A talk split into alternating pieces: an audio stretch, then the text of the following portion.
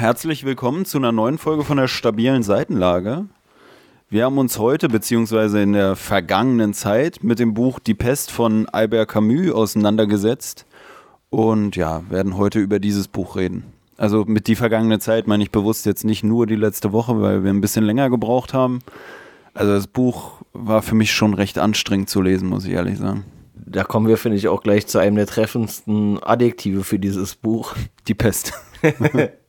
die, die, Pest, richtiges Adjektiv. Ja. Lang. Also ich fand, das war wirklich, äh, hat sich ganz schön gezogen. Hm. Alter, hat sich das gezogen.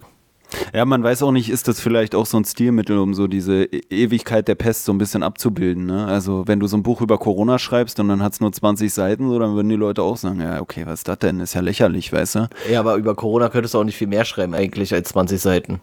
Na, siehst du ja hier, dass man über sowas doch mehr schreiben kann. So. Ja, war ja auch ein bisschen aufregender noch als hier diese Corona-Pandemie. Es kommt ja immer darauf an, aus welcher Perspektive man diese ganze Pandemie oder so betrachtet. Ne? Also naja, für den Otto Normalverbraucher ist das ja einfach nur eine langweilige Zeit, oder? Also wenn du jetzt so guckst, ne, klar, so für so eine Intensivkrankenschwester oder irgendwie sowas, ist natürlich eine andere Nummer. Aber für den normalen Bürger, ja, was ist denn? Geschäfte sind zu, hm. Party ist nicht, alle zu. Ja, das war's. Nicht so aufregend. Hm. Ich weiß nicht, wollen wir dann schildern, worum es in dem Buch geht oder was in dem Buch? Willst du äh, anders als mit dem Buch schnell fertig werden hier heute oder was ist das? Naja, ich weiß nicht, wir können auch noch äh, ewig vorweg reden, aber manche Sachen, die du jetzt schon in Bezug auch noch auf Corona erwähnt hast, die äh, kann man auch in Bezug auf das Buch nochmal erwähnen und dann denke ich mir, dann macht es vielleicht doch Sinn, erstmal aufs Buch einzugehen, weißt du?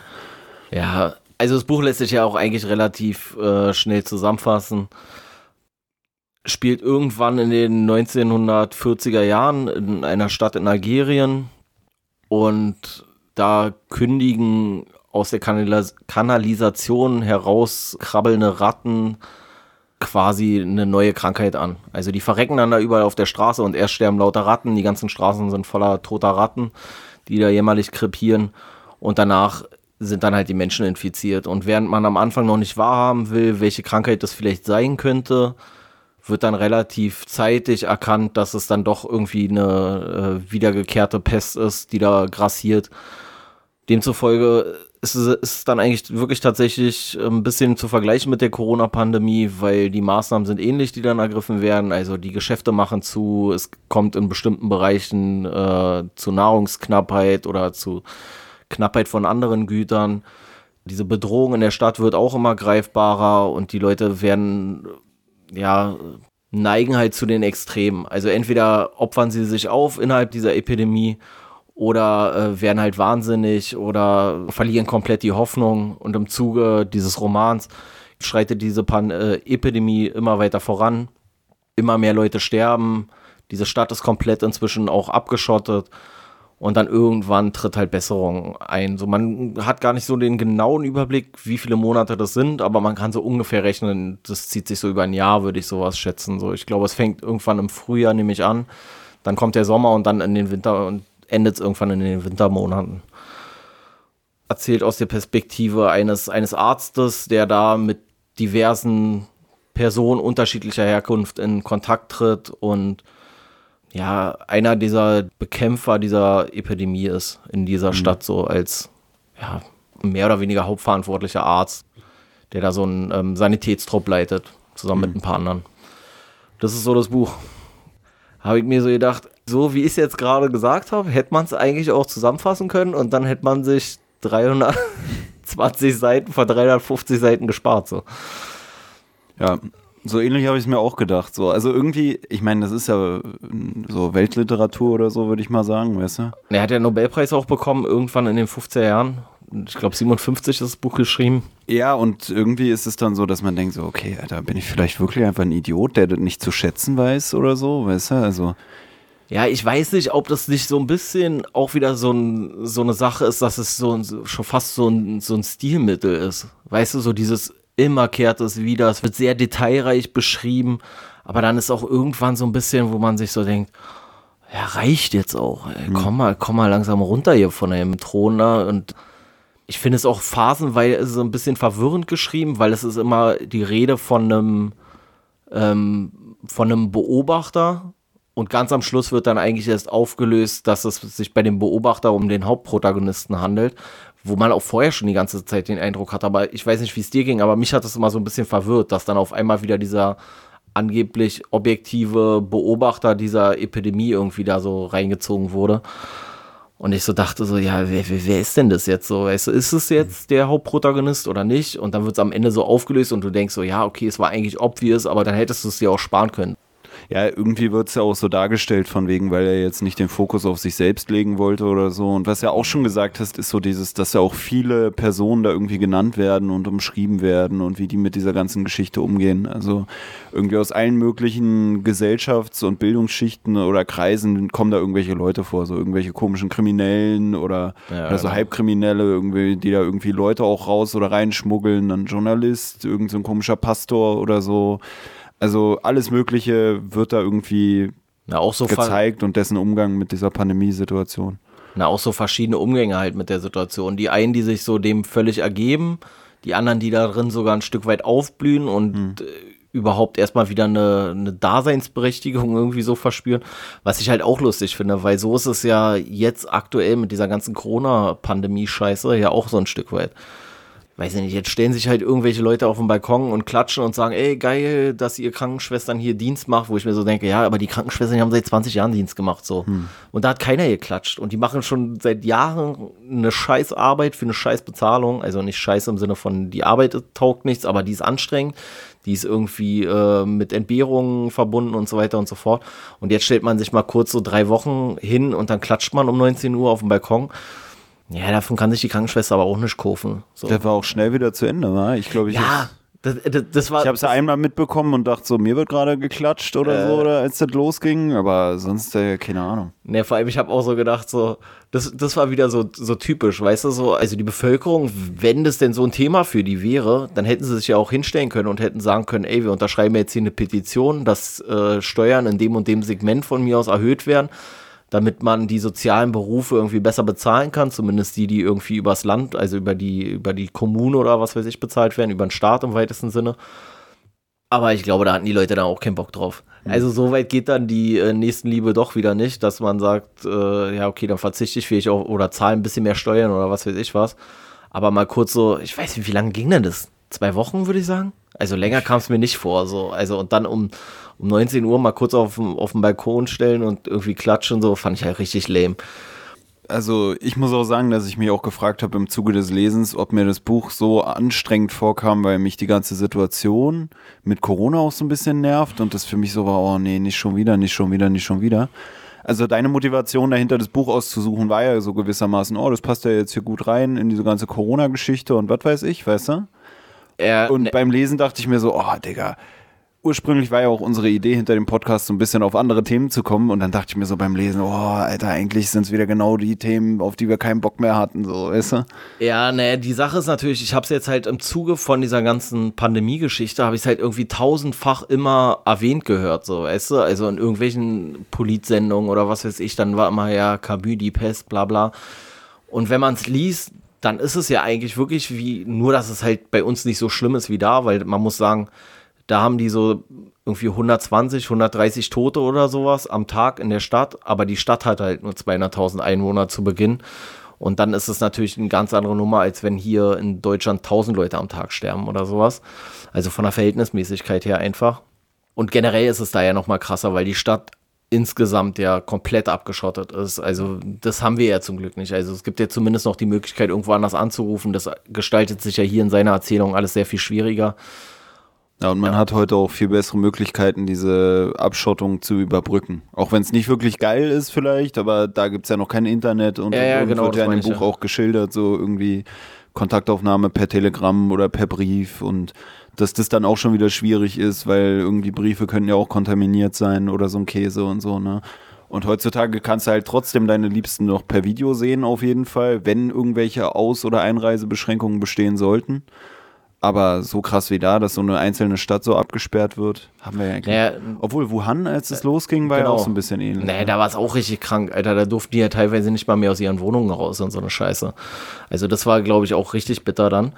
Ähm, Ja, deswegen fand ich es jetzt interessant so und dann habe ich auch gedacht so, ey, dann lieber jetzt in der Pandemie das lesen, weil wenn die Pandemie dann vorbei ist, 2047, dann haben wir erst recht keinen Bock mehr, das Buch zu lesen. Deswegen fand ich es jetzt so interessant. Aber, aber dann ist gut, dass wir die Folge 2047 veröffentlichen bei unserem bisherigen Upload-Plan. So, ne? Ja. ja, deswegen fand ich es halt dann irgendwie auch interessant so. Und dann hat man es aber, während man gelesen hat, hat man gesagt, ja, okay, das ist halt wie bei Corona. Das ist halt mhm. wie bei Corona, ist wie bei Corona, ist wie bei Corona. Genauso wie sie es ja auch in den Politsendungen und so überall gesagt haben, dass es daran erinnert, so ein bisschen. Was ich ein bisschen erschreckend fand, ist, dass die Herangehensweise noch genauso ist wie da. Also da hatten wir 40er Jahre, wo das spielt.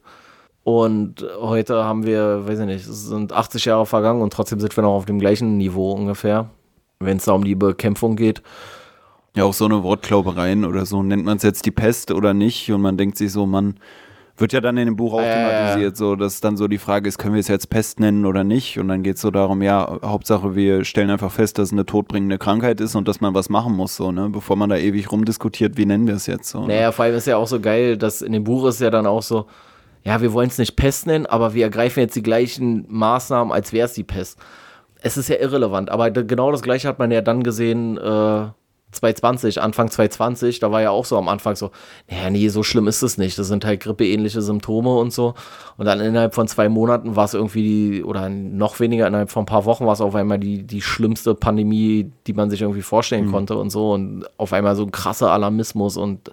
Das fand ich auch so interessant, dass sich das so umgekehrt hatte. Ne? Dass du am Anfang, wenn du dir einen Mundschutz gekauft hast und einen gemacht hast auf, ey, ich glaube, das ist schlimmer als behauptet wird, dann warst du der Verschwörungstheoretiker.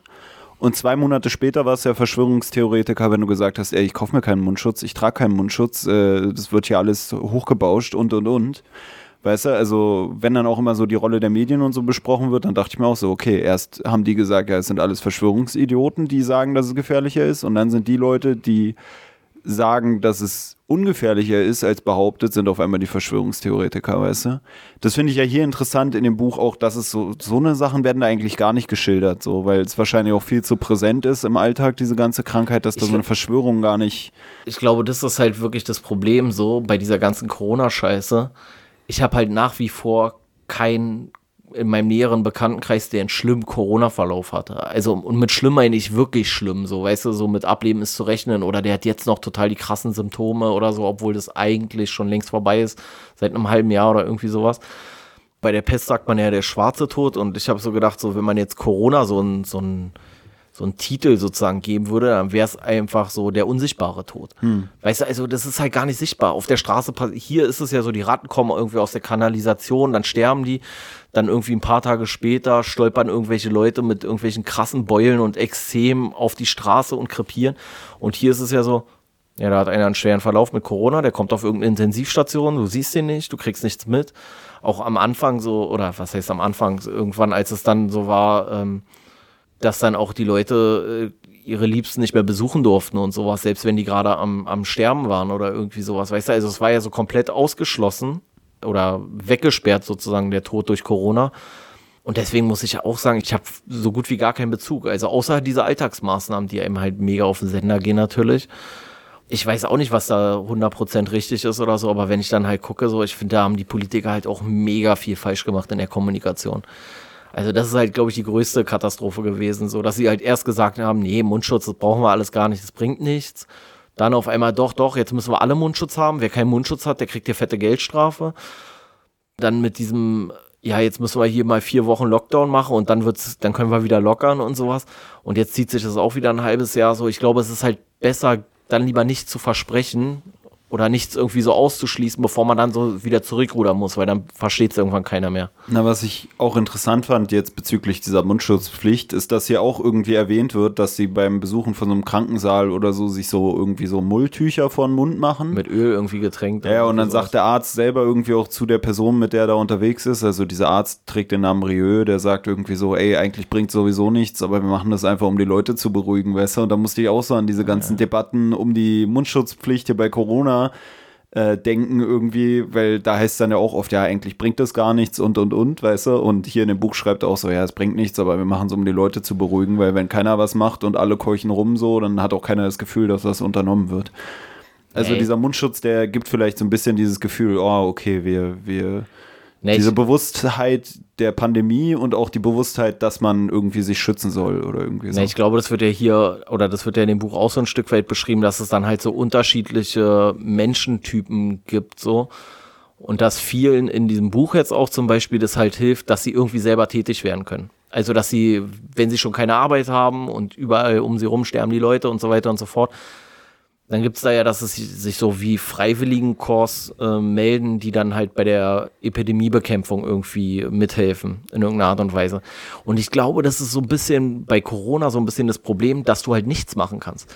Du bist halt einfach so zu Untätigkeit irgendwie verdammt, so, also gerade die Leute, die jetzt keinen, äh, ihren Beruf zum Beispiel nicht ausüben können oder sowas sondern du bist so auf Gedeih und Verderb diesen Virus. Du kannst gar nichts so richtiges machen, so. Ja, du kannst einen Mundschutz tragen und du kannst Kontakte vermeiden, aber das geht ja auch nur bis zum gewissen Grad.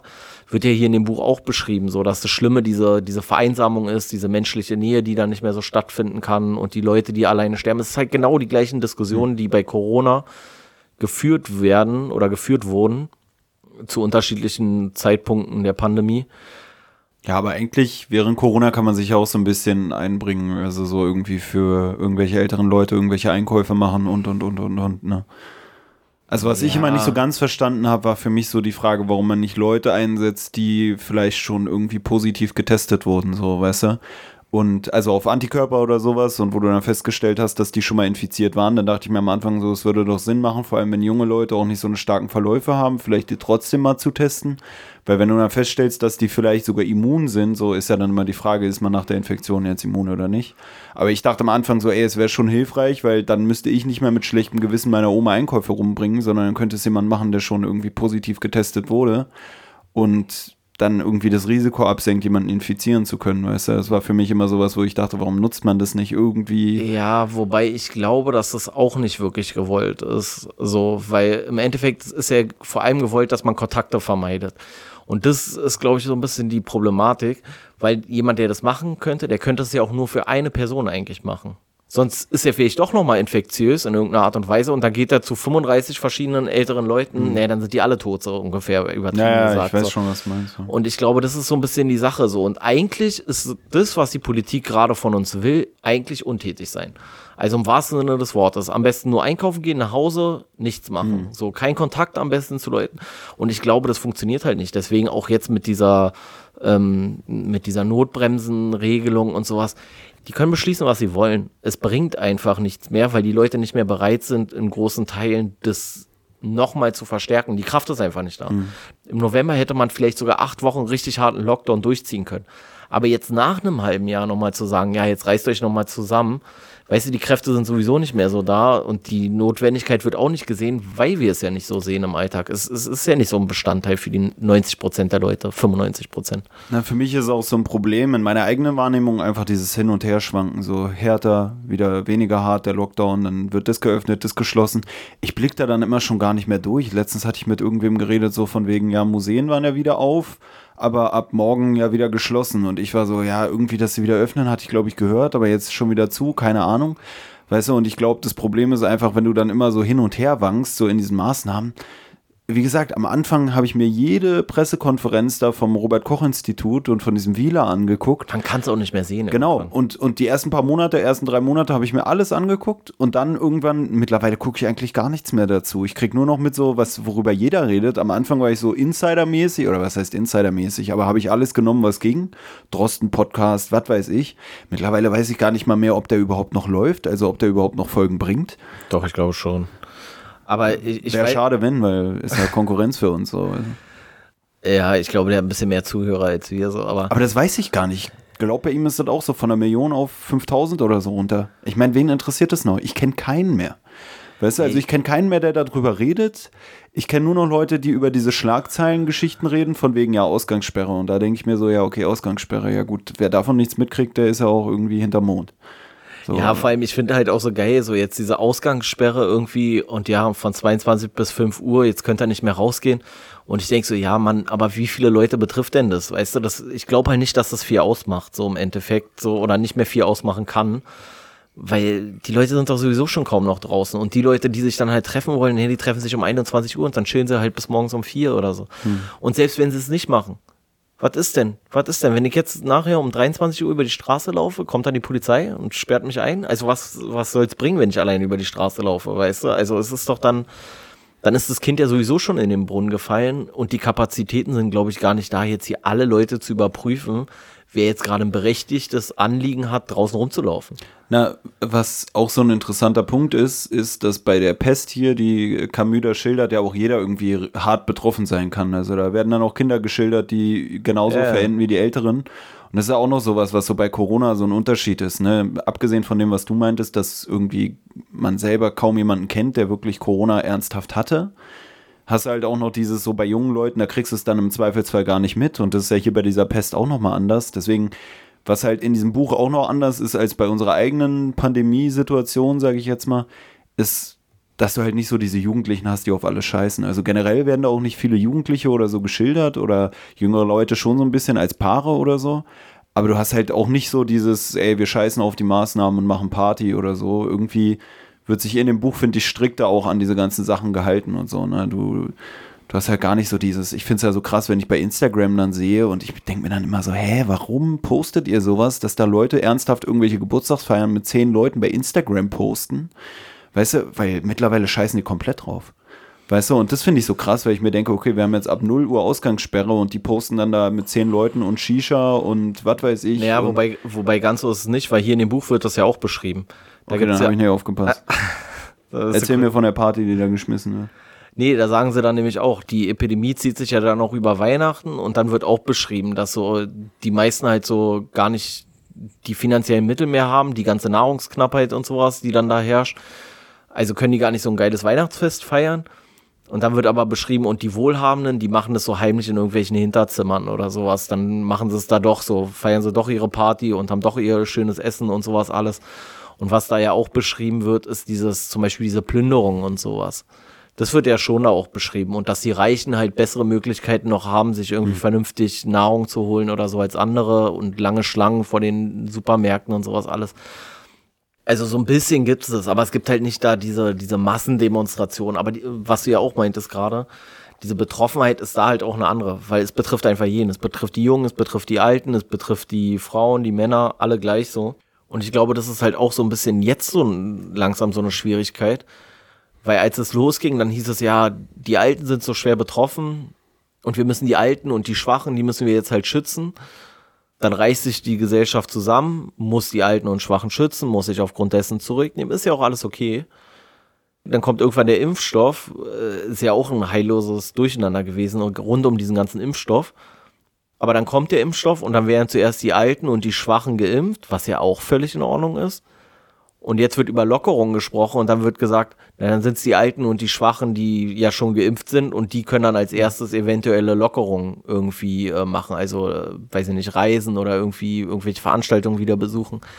Und das finde ich ist halt so einerseits völlig nachvollziehbar, warum, warum solltest du die weiter ihrer Grundrechte berauben? Und andererseits denke ich halt so, ja, ist aber jetzt auch schwierig, wenn du ein Jahr lang den Jungen sagst, die Schwachen und Alten müsst ihr jetzt schützen und die Jungen sich dann noch länger zusammenreißen müssen als, als die Alten und Schwachen. Weißt du, was ich meine? Ja, ja, in dem Buch gibt es ja dann auch nicht so eine Priorisierung in dem Sinne, so dass da irgendwie geschildert wird, die kriegen als erstes den Impfstoff. Oder habe ich da wieder was überlesen?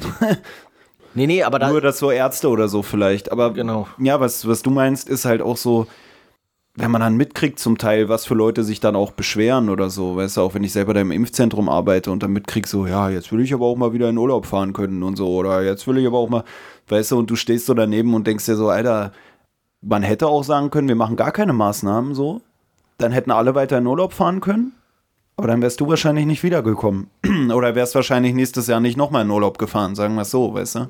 Also das ist halt auch so ein bisschen so komisch manchmal, weißt du, dass man so denkt, dass so die Leute, die am stärksten von der Krankheit betroffen sein könnten, sich dann auch manchmal so fühlen, als wären sie die, die am schlimmsten von den Maßnahmen betroffen sind. Weißt du, so habe ich manchmal das Gefühl, dass die dann so sagen, oh, und jetzt kann ich aber auch mal wieder in Urlaub und du denkst dir so, ja, das konnten wir alle nicht machen. Du hattest Ja. vielleicht noch mehr Angst während dieser ganzen Pandemie, dass du erkranken könntest, aber jetzt kannst du wieder alles und äh, also ich weiß nicht, eigentlich können wir noch mal für die ganzen jungen Leute klatschen oder sowas, weißt du, was ich meine? Ey, ich finde sowieso, das, das wird meiner Meinung nach komplett überschätzt so. Äh, Quatsch, überschätzt, unterschätzt.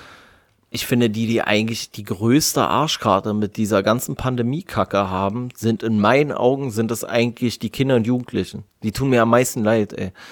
Da hatten wir auch schon mal, glaube ich, so drüber gesprochen. Da hat diese Zeit von einem Jahr einfach noch einen ganz anderen Stellenwert. Da ist ein Jahr einfach viel länger, so, weißt du. Und wenn du in dieser Zeit den Kindern oder Jugendlichen irgendwie die, die Möglichkeit nimmst, in Verein zu sein, ihre Sozialkompetenz weiterzuentwickeln, irgendwie Erfahrung zu sammeln, egal ob es irgendwie Liebe ist oder was weiß ich was, so dieses ganze rund ums Erwachsenwerden, keine Abibälle, keine Abifahrten, keine was, also die geilste Zeit ist doch eigentlich gewesen, fand, also für mich persönlich zumindest, war eigentlich die Zeit nach dem Abitur. Also du hast Abitur gemacht und dann wusstest du, die nächsten Monate ist einfach nichts. Weil die Studiengänge, die Ausbildung und so, die fangen ja meistens immer erst September, Oktober an oder sowas. Oder in meinem Fall damals dann noch der Zivildienst, der hat auch erst äh, im September, glaube ich, angefangen. So, und dann hattest du einfach so zwischendurch so vier Monate, wo du keinen Stress hattest, wo du wusstest, jetzt ist erstmal Pause, ich habe mein Abitur gemacht, so, ich muss jetzt nicht irgendwie nach den Sommerferien wieder in die Schule, ich kann jetzt sozusagen neuen Abschnitt komplett anfangen, und das ist ja eine Zeit, die jetzt teilweise dann den Jugendlichen oder Heranwachsenden ja komplett in die Tonne getreten wurde. So. Also ich muss sagen, bei mir gab es Jahre, da habe ich, glaube ich, äh, so wenig das Haus verlassen, weil ich so viel am Zocken war oder so, dass es für mich eigentlich keinen großen Unterschied gemacht hätte jetzt mit Corona.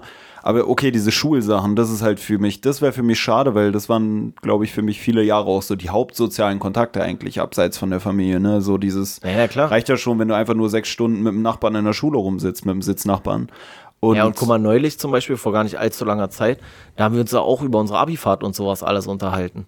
Und was ist denn jetzt so? Weißt du, jetzt schreibst du deine Abi-Klausur so und dann gehst du nach Hause. Und hm. dann war's das so. Da ist nichts mit Feiern groß so. Oder du machst es dann halt so halb legal in irgendeinem Park oder so. Aber jetzt hier mit. Du wirst dann auch für die Corona-Party verhaftet, ne? Ja, genau. Und zahlst nochmal 400 Euro oder sowas, keine Ahnung. So, aber sowas wie jetzt hier, weiß ich nicht, äh, Calais oder Lorette oder Malle oder was weiß ich, wo die Leute auf Abifahrt hinfahren heutzutage oder hier so Goldstrand oder so ein Schwachsinn. So, das fällt ja alles aus jetzt erstmal mhm. so. Und das ist halt schon was, wo ich sage so, ja, das war jetzt nur eine Abifahrt so, aber das war so das letzte Mal, dass ich viele Leute überhaupt gesehen habe so.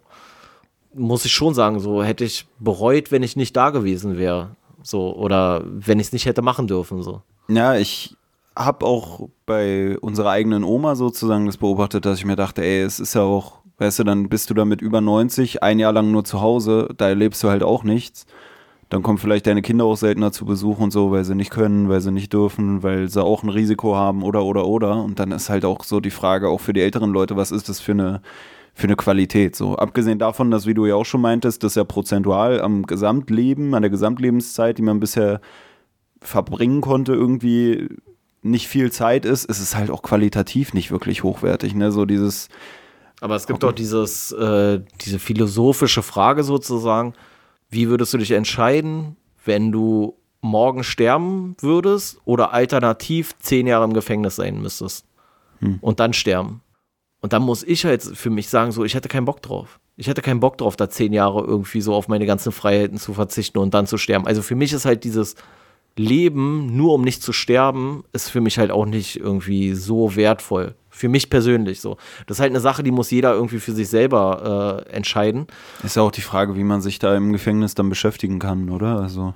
Naja, es geht jetzt schon nicht darum, dass es jetzt so ein Zehn-Sterne-Hotel ist. Nee, aber ich meine, wenn du dann da auch so lesen kannst oder so, ich muss sagen, heute habe ich mich bei den letzten 150 Seiten, die ich durchgehasselt habe. Auf dem Gefängnis gefühlt. also okay, es war schon anstrengend, das einen Tag zu machen. Von daher kann ich mir vorstellen, zehn Jahre Gefängnis könnten auch sehr anstrengend sein. Aber ja. Also für mich ist auch innerhalb dieser ganzen Corona-Geschichte eigentlich am krassesten so jetzt in meinem Alter irgendwie dieses, dass man mit der Familie nicht mehr so richtig zusammenkommt oder nur sehr eingeschränkt. Weißt du, also so, dass Familiengeburtstage nicht mehr stattfinden. Ja, ist ja für uns beide so. Ist ja für mich auch völlig ungewohnt. Ich meine, wir hatten jetzt seit über einem Jahr hm. keine richtigen Familiengeburtstage mehr ist jetzt so in Anführungszeichen jammern so auf hohem Niveau so, aber ich finde es schon komisch so. Also ich habe schon lange, ich glaube noch nie, ich glaube, solange ich mich erinnern kann, habe ich noch nie so lange nicht mehr so viele von unserer Familie auf einmal gesehen sozusagen. Hm. Sondern dann, wenn ja überhaupt, dann nur mal jemanden oder irgendwie sowas, weißt du? Ja, ist, ja schon komisch. Vorher hat man fast jeden Monat einen Geburtstag zusammen gefeiert und dann findet auf einmal gar nichts mehr statt und man denkt sich so, hey, es wäre schon komisch, wenn das halt so der letzte Moment gewesen wäre, den man zusammen verbracht hat. So der letzte Geburtstag, auf dem man zusammen war, war der letzte und irgendwer oder wo man alle auch zusammen finden konnte, weil alle noch auf der Erde irgendwie existiert haben. So. Ja. Weißt du, weil dann denkt man sich so, okay, die Leute werden immer älter, dann sowas wie Corona ist ja noch ein zusätzliches Lebensrisiko für manche Personen. Und dann einfach diese Vorstellung, dass irgendjemand vielleicht in der Zwischenzeit irgendwie versterben könnte und dann triffst du dich zusammen und irgendjemand fehlt. Und ich frage mich auch, wie das dann wäre, wenn man dann irgendwie schon eine Weile gar keinen Kontakt mehr gehabt hätte oder sich halt auch nicht gesehen hat und dann verstirbt jemand und dann sieht man sich erst ein Jahr später oder so wieder, weil es ja immer so unvorhersehbar ist, wie sich die ganze Geschichte entwickelt, auch mit diesen Mutanten. Und dann denke ich mir so, wie, wie ist das dann, wenn du es erstmal wieder richtig zusammentriffst und irgendjemand fehlt oder so? Ja, was ich halt grundsätzlich irgendwie in dieser ganzen Corona-Diskussion immer so ein bisschen vermisst habe, war, dass immer alles nur unter einem Aspekt irgendwie so beobachtet wurde. Also immer nur über dem As äh, unter dem Aspekt Überleben. Und das fand ich so komisch so. Also es gibt eigentlich keine richtige breite Diskussion, was das noch alles mit sich führt, auch wenn die Leute da nicht an Corona sterben. So. Mhm. Also ich habe noch nicht gehört so und ich kann es mir aber gut vorstellen, dass beispielsweise Selbstmordraten hochgehen, was man auf jeden Fall mal so am Rande, aber man hört es halt wirklich nur super am Rande irgendwie mal so. Psychische Auffälligkeiten bei Kindern und Jugendlichen und so soll krass zunehmen. Also so Kinderpsychiatrien, die irgendwie ja, überlaufen sind. Äh, auch generell so, weißt du, also hatten wir auch schon mal so privat jetzt drüber geredet dass dieses Phänomen ist, wenn du jetzt, äh, da, da, bist du ja der, der Fachmann sozusagen von uns beiden, wenn du jetzt eine ähm, Depression hm. feststellen möchtest, so, dann trifft es auf das zu, was gerade unsere ganze Gesellschaft so ein Stück weit mitmacht und die, die Haupthandlungsweisung sozusagen, die man ihr gibt, so, die kannst du eigentlich auch nicht erfüllen. So, also gehen sie unter Menschen, suchen sie sich ein neues Hobby, so, weißt mhm. du, dann sitzt du alleine mit deiner Depression zu Hause und puzzelst. So, ja, das war bei mir, äh, als ich im, im, in der Psychiatrie auch auf so einer Station halt für affektive Störungen irgendwie gearbeitet habe. Da ja, war es auch so auf Deutsch. Was sind affektive Störungen? Ja, Störungen des Effekts irgendwie, des Empfindens, des ah, okay, okay. Emotionalität und sowas, irgendwie Angststörungen, mhm, Depression, ja, Manie okay. und sowas. Und ähm, da war es halt auch so, dass ich äh, so eine Psychoedukationsgruppe geleitet habe, halt für Depression. Und dann hast du mit denen halt ergründet, ja, wie fühlt man sich als Depressiver? Dann haben die dir das alles gesagt. Gleichzeitig, Und danach hast du dich selber in den Kreis gesetzt, oder? Na, gleichzeitig hat man ja sowieso immer so dieses, dass, dass sowieso fast jeder oder jeder sagt ja mal irgendwie so, ja, ich glaube, ich bin depressiv oder ich habe eine Depression. Und dann gibt es auch noch dieses Problem äh, der Trennung zwischen Burnout und Depression, dass es da auch viele gibt, die sagen, Burnout ist so ein Begriff der Depression einfach nur irgendwie verträglicher macht. So, weißt du, dass Leute haben weniger ein Problem damit, wenn du sagst, ey, ich habe einen Burnout, weil ich bin so viel am Arbeiten, als wenn du sagst, ey, ich bin depressiv, so, weißt du? Und ja, das im Endeffekt ein, ähnliche Symptome sind. Ja, so. also ist ja nochmal ein Unterschied zwischen Depression und depressive Phase einfach, wa? Ja, naja, du kannst auch sagen, bei, bei so Leuten, die eine bipolare Störung haben, da wechselt sich das halt immer ab mit so einem Hochs und Tiefs ja, okay. und sowas. Und dann ist sowieso immer eine Frage der Dauer und sowas. Da gibt es ja so diagnostische Kriterien oder so. Aber ähm, was du halt hast oder was wir in dieser Psychoedukationsgruppe hatten, war halt so ein Modell von so einer Depressionsspirale. So, weißt du, dass es immer weiter bergab geht. Du, mhm. du hast immer weniger Antrieb, gehst weniger raus, dadurch hast du weniger Freude, weniger Motivation und dass es immer weiter runtergeht, bis du dann irgendwann Aber, gar nichts mehr machst. Und, und die Ironie finde ich, das ist der perfekte Corona-Bürger. Weißt du, also du gehst immer weniger raus, hast immer weniger Freunde, immer weniger Kontakte.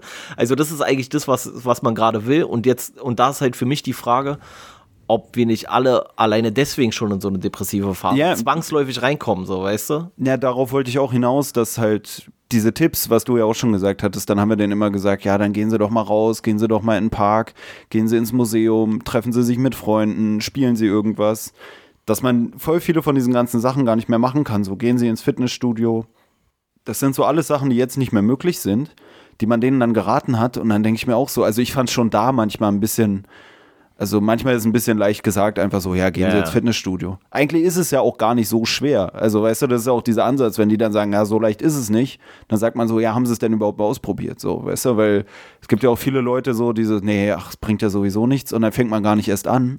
Aber jetzt zu Corona, wie du auch schon gesagt hast, so, da haben wir alle oder jeder hat irgendwie seine Aktivitäten so auch abrupt runtergefahren. Das war ja nicht so eine normale Entwicklung, oh, ich gehe jetzt seltener zum Sport, dafür gehe ich irgendwie jetzt Ja. äh, Bilder malen oder so, sondern es war einfach so, okay, alles, was du vorher gemacht hast, kannst du vergessen. Und jetzt such dir mal ein neues Hobby. Und dann gibt es so Leute, die, die, weiß ich nicht, kommen da gar nicht mehr raus, beschäftigen sich nur mit Corona, kriegen dann erst recht irgendwelche Panik oder so. Dann gibt es die Leute, die driften dann irgendwie ab, so mit diesen Verschwörungstheorien, weil wenn du nicht mehr fünf Stunden die Woche irgendwie deinem Sport und deinem Hobby nachgehen kannst, dann äh, beschäftigst du dich halt mit irgendeinem anderen Käse so. Dann suchst du auf YouTube einfach mal neue Sachen. Ich meine, im Endeffekt, dass wir jetzt angefangen haben zu lesen, hängt ja auch irgendwie damit zusammen, ne? Mit dieser Langeweile, mit diesem, man darf sich nicht mit tausend Leuten treffen, dann sitzt man immer mit den gleichen Personen, unterhält sich immer über die gleichen Themen und sagt dann irgendwann, ey, lass doch mal anfangen, was zu lesen, weißt du? Also zum einen, um nochmal kurz auf diese Verschwörungstheoretiker-Geschichte zurückzukommen. Viele Leute haben jetzt wahrscheinlich auch einfach kein Korrektiv mehr. Weißt du, vorher war es noch so, die haben irgendwie einen, einen Gedankenfurz gehabt und dann haben sie den in ihrem Kollegenkreis erzählt und dann haben die Kollegen gesagt, naja, ist aber Blödsinn, guck mal, weil deswegen, aus den und den Gründen. Jetzt sitzt vielleicht jemand alleine irgendwie im Homeoffice und hat gar nicht mehr dieses Korrektiv seiner, seiner Mitmenschen so, so viel. Das heißt, was macht er? Guckt im Internet. Und dann findet er im Internet halt genau diese Sachen wieder, die ihn bestätigen. So, weißt du, also er hat ja nicht dieses, sich zwangsläufig unbedingt mit anderen Gedanken so viel auseinandersetzen zu müssen wie vorher. Wenn du in einem Fitnessstudio bist und sagst so, ey, ich setz mal einen Aluhut auf, dann sagen die Leute, ja, du hast ja eine schöne Vollmeise. So. Aber wenn du alleine in deinem Büro sitzt oder im Homeoffice und hast einen Aluhut auf, interessiert es wieder keinen so ungefähr, weißt du? Ja, und auch ein Großteil dieser Kommentare dann, wenn ich, also ich gucke mir auch auf YouTube öfter mal irgendwelche Verschwörungssachen an, so Illuminati-Kram oder so. Was da auch interessant ist, ist, dass die Videos ja auch immer großen Zuspruch haben, also irgendwie über 90 Prozent positive Bewertungen in der Regel, haufenweise positive Kommentare.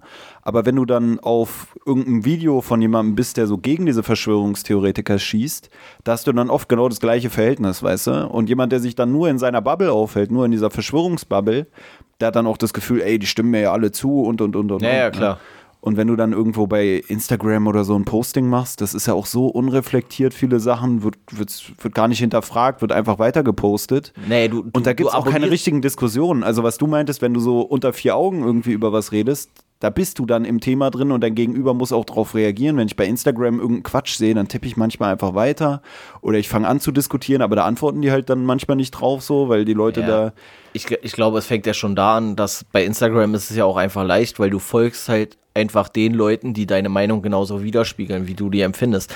Dann würde ich ja im Zweifel gar nicht anders machen, so. Weißt du, nun habe ich das Glück, dass ich vielleicht nicht so ganz kruden Ideen irgendwie hinterherhänge, so, dass es sich nicht so bemerkbar macht. Aber da werden die natürlich erst recht bestätigt. Weil wenn der jetzt irgendjemandem folgt und dann gibt der da irgendeinen Kommentar auf Instagram und der sagt, nee, du bist ja ein richtiger Idiot, dann sagt er, alle klar, dann folge ich dem halt nicht mehr. Und schon sieht er diese Inhalte nicht mehr. Schon findet er wieder in einer anderen Welt statt. So, weißt du, was ich meine? ja, So, das ist halt natürlich einerseits so ein Problem. Und hast du das mitbekommen mit, mit diesen Schauspielern? Dieses Ja, ja, irgendwie ja. alles dicht machen oder irgendwie ja, sowas? ja. Ich habe jetzt mir nicht diese 53 Videos da angeguckt. Ich habe so ein paar Sachen habe ich angeguckt so und es war halt sehr zynisch und sehr äh, mit viel Sarkasmus und vielleicht auch Ironie oder sowas. Aber den Shitstorm, den das geerntet hat, habe ich trotzdem nicht nach, nachvollziehen können. Ich finde, es ist halt auch immer so diese, diese Sache bei diesen Shitstorms, dass es halt auch total unreflektiert ist immer. Also es ist, es, es kann ja sogar die, die größere Meinung sein oder sowas. Aber ich fand erstmal, was ich da gehört habe von den Leuten, fand ich jetzt erstmal nicht unbedingt schlimm. Man kann halt anderer Meinung sein, man kann halt anders abwägen, aber was die gesagt, die haben ja nicht gesagt, ey, jetzt töten wir alle oder irgendwas so, weißt du? Ja, auf mich hat es auch sehr vielfältig gewirkt, so dass jeder so sein eigenes Statement. Also es Ja. wirkt auf mich auch nicht so, als wären die alle 100% deckungsgleich, sondern Nee, als es- wäre es- doch schon eine Vielfalt an. Und ich finde, was, was die Leute sich auch mal klar machen müssen, ist, diese Leute, die da gesprochen haben, sind halt Künstler. Jetzt kann man sagen, ja, Künstler haben immer einen an der Klatsche, stimmt auch so, zu einem gewissen Grad wahrscheinlich, aber Künstler leben natürlich noch mal ganz anders so von, von diesen ganzen Stimmungen, also von dem, was sie erleben. So. Und wenn die auf einmal nichts erleben, ist es vielleicht für die viel schlimmer. Oder wenn die nicht auf die Bühne gehen dürfen, bricht für die halt emotional und von ihrem Lebensalltag viel mehr weg, als wenn man selber einfach nicht ins Kino gehen kann. Das ist halt eine ganz andere, eine ganz andere Nummer wahrscheinlich für die. Und die, was sie ja im Endeffekt gesagt haben, war so, wie ich es verstanden habe, im, im Grundtenor, dass wir halt nicht einfach alles zumachen sollten, sondern halt auch andere Sachen mit berücksichtigen. So. Mhm. Also auch die psychische Verfassung von unter anderem halt Künstlern, die halt jetzt seit teilweise einem Jahr Berufsverbot haben. Und da geht es ja nicht um den Tatortkommissar oder die, die Tatortkommissarin, die weiter arbeiten kann. Aber die ganzen Leute, die ganzen kleinen Schauspieler am Theater oder sowas, die sind richtig gefickt, ey. Und irgendwelche Beleuchtungsfritzen und irgendwelche, weiß ich nicht, Bühnenbildner oder irgendwie sowas, so weißt du? Und ich fand es halt schon wieder irgendwie so strange, dass dann halt da so auf die geschossen wurde und die gleich immer in so eine ekelhafte Richtung gedrückt wurden. Ich meine, ich bin davon keinem irgendwie ein Fan, so weißt du, egal ob so ein Liefers oder, oder eine Volkerts oder wer auch immer da alles mitgemacht hat, so. Aber ich denke so, das, das sind ja alles keine schlimmen Menschen. Weißt du, die setzen sich alle auch regelmäßig oder haben auch äh, gute Wortbeiträge gehabt zu irgendwelchen anderen Themen, so humanistischen Themen. Und jetzt wird so getan, als wären sie die schlimmsten Corona-Leugner oder sonst irgendwas. Finde ich halt mega anstrengend. Hat übrigens äh, Armin Laschet in, oh, welche Talksendung war denn das? 3 nach 9 oder sowas. Ganz gut gesagt, so, dass es halt eine Meinung ist, die man erstmal haben kann. Also die man auch in, in einem Land irgendwie vertreten können muss, so ohne dass man halt so einem unfassbaren gesellschaftlichen Druck ausgesetzt mhm. wird. Und das ist halt was, was mich mega stört bei dieser ganzen Corona-Diskussion dass du entweder Corona-Leugner sein sollst oder halt alles total super finden. So, weißt du, und, und beide Seiten hacken sich wieder die, die Augen aus und ich sag gar nicht das eine oder das andere. Ich denke halt so, die Wahrheit liegt wahrscheinlich wie immer irgendwo dazwischen so. Na, was ich da auch schwierig finde, ist ja immer diese Doppelmoral, weißt du? Dass Leute, die, also was ich so bei Instagram sehe, so von Leuten, die ich auch persönlich kenne, wenn die dann da irgendwie was ich vorhin schon meinte, so Partys machen und sich dann aber über diese Verschwörungstheoretiker oder Querdenker oder wie auch immer man sie dann nennt, äh, stellen und so einen machen auf, ja, die Idioten, die Nazis, die sind jetzt hier wieder auf der Straße und ich denke mir so, ja, aber viele von denen sagen auch, sie wollen einfach wieder ihre Rechte wieder haben, sich mit ihrer Familie treffen können, dass ihre Kinder wieder zur Schule gehen können. Ich meine, da gibt es ja auch so Spiegelbeiträge, wo dann auch ja, gemäßigte Leute zu Wort kommen, die dann wirklich einfach sagen, ey, ich will, dass mein Sohn mal wieder zur Schule gehen kann, ich will, ja. dass mein Sohn wieder zu seiner also, Ausbildung gehen kann. Und wenn du dann da so Idioten hast, die selber mit zehn Leuten bei sich zu Hause eine Party schmeißen, also einfach auf die Regeln scheißen, sich dann aber über Leute lustig machen, die öffentlich sich dazu bekennen, dass sie wollen, dass irgendwelche Maßnahmen wieder gestrichen werden oder so, dann denke ich mir so, ihr seid doch nicht besser. Also ich also finde die Leute, die sich einfach ihr Recht nehmen, ohne dafür auf die Straße zu gehen, und einfach nur so in ihrem Bekanntenkreis so, ey, eigentlich mache ich auch Party, aber ich sag dazu nichts, weil, äh, weißt du, die, die ducken sich vor irgendwelchen Strafen, aber machen das Gleiche oder machen es sogar schlimmer, weil ich finde es halt besser. Scheinheiliger. Ja, ich finde es besser, wenn du sagst, ey, ich möchte gerne wieder eine Party machen können, als wenn du einfach eine Party machst, aber dann gleichzeitig auch sagst, ey, die, die gerne wieder eine Party machen wollen, die sollen sich mal zusammenreißen, so, weißt du, weil du denkst nee, so, ey. also ich, ich muss ja auch sagen, also was ich halt schwierig finde an diesen ganzen Corona-Demos, ist, dass da halt jetzt natürlich nicht nur aber einfach ein Prozentsatz von richtigen Spinnern dabei ist, wo ich halt für mich persönlich sage, ich bin auch mit manchen Sachen bin ich nicht einverstanden, zum Beispiel hier diese Ausgangssperre, das halte ich für absoluten Schwachsinn so, weil das, was man damit erreichen will, das erreicht man teilweise nicht und ich finde es dann unverhältnismäßig zu sagen so, nee, nach 22 Uhr darfst du aber nicht mehr alleine um den Block gehen, so. Weißt du, wo ich so denke, ja, warum nicht, so, es ist nicht plausibel, so. Aber da ist ja auch so, so die Spinner gibt es ja auch in beide Richtungen. Das ist ja auch durch diese ganze Situation vielleicht bedingt, weißt du, dass sich manche dann da in irgendeine extreme Richtung entwickeln. Nee, es ist, es ist, es ist komplett. Es dass dann halt auch die Leute, die bei jedem Scheiß Panik schieben, äh, äh, nur noch alleine in der Bude sitzen wollen, bei jedem Schnippchen denken, jetzt haben sie Corona oder wenn sie mal ein naja, Wort nicht finden, dann sagen sie, oh, jetzt sind die Spätfolgen und du denkst dir so, Alter, ey. Ich finde, was, was ist halt äh, mega geil jetzt irgendwie so verdeutlicht, diese ganze Corona-Situation, ist halt, wie grundsätzlich der Umgang innerhalb der Bevölkerung miteinander geworden ist, finde ich so. Also es ist halt dieses Lagerbilden, das hast du, finde ich, halt inzwischen zu fast allen Thematiken dann immer, die irgendwie ein bisschen brisanter sind. Dann hast du halt immer sofort so die bösen Nazis, und die äh, super politisch korrekten irgendwas Leute so, weißt du? Und es gibt immer nur noch gleich diese Lager so und jeder, der nicht 100% in die eine oder in die andere Schublade passt, der wird trotzdem dann in die Schublade einfach reingesteckt so. Also alle Leute, die da irgendwie so dazwischen sind, wie ich nehme jetzt mal als Beispiel den äh, hier Jan-Josef Liefers, der in, in seinem Video da irgendwas sagt so, der ist jetzt auf einmal für die Leute schon wieder in so einer rechten Ecke oder in so einer Corona-Leugner-Ecke oder Aluhut oder Verschwörungstheoretiker-Ecke wo er ja auch nicht hingehört. So. Der gehört jetzt nur einfach nicht zu den Leuten, die die Maßnahmen komplett abfeiern und abnicken und sagen, ja, genau so will ich es weiterhaben, sondern der ist halt irgendwo ein bisschen weiter, in Anführungszeichen, ein bisschen weiter rechts von denen, aber halt nicht rechts. Sondern er ist halt einfach, wenn du die beiden Extreme nehmen würdest, irgendwo in der Mitte verortet. Vielleicht ein bisschen weiter rechts, vielleicht ein bisschen weiter links, vielleicht auch Mitte, Mitte, so ungefähr, weißt du? Und dass man das aber alles nicht mehr so zulassen will, so, und das schon dieses, was man ja immer so sa dann sagt, so, ja, äh, gibt ja Meinungsfreiheit in Deutschland. Ja, gibt es so, und zum Glück gibt es sie auch so gerechtlich ver äh, verbrieft und sowas alles. Das funktioniert ja und du wirst dafür nicht in den Knast kommen, aber womit du schon ein Stück weit leben musst, ist so gesellschaftliche Ausgrenzung, finde ich. Und das, ist, das sollte halt auch so nicht sein. Weißt du, also so dieser Dialog untereinander ist irgendwie gar nicht mehr so richtig gewünscht. Keiner hört dem anderen mehr zu, alle schreien sich nur noch voll und du denkst ja, okay. Aber damit holst du halt auch keinen ab. So. Du, du kannst halt so keine Diskussion mehr führen. Weil alles wird auf so eine moralisierende Ebene gleich gehoben. Und dann ist ja, wenn du die Moral für dich hast, dann, dann macht es ja auch keinen Sinn, mit dem anderen zu diskutieren, weil der ist ja dann unmoralisch. Und unmoralisch ist ja gleich falsch. Also musst du gar nicht mehr mit ihm reden, weißt du? Finde ich halt mega, mega schräg irgendwie mhm. nur noch. Na, ich finde auch, was du ja meintest zu dieser ganzen, ah, das sind ja auch alles Künstler und sowas, Geschichte da denke ich auch so, dass wir ja auch schon im Zuge dieses Podcasts, das ist ja auch, dass wir irgendwas was Kreatives schaffen wollen oder so, weißt du? Und da haben wir ja auch dann öfter mal vor den Aufnahmen dann so diese Thematik von wegen, ey, ich glaube, heute schaffen wir nicht mal eine Stunde hier. Weißt du, weil man will ja irgendwie was Unterhaltsames für den Zuhörer schaffen.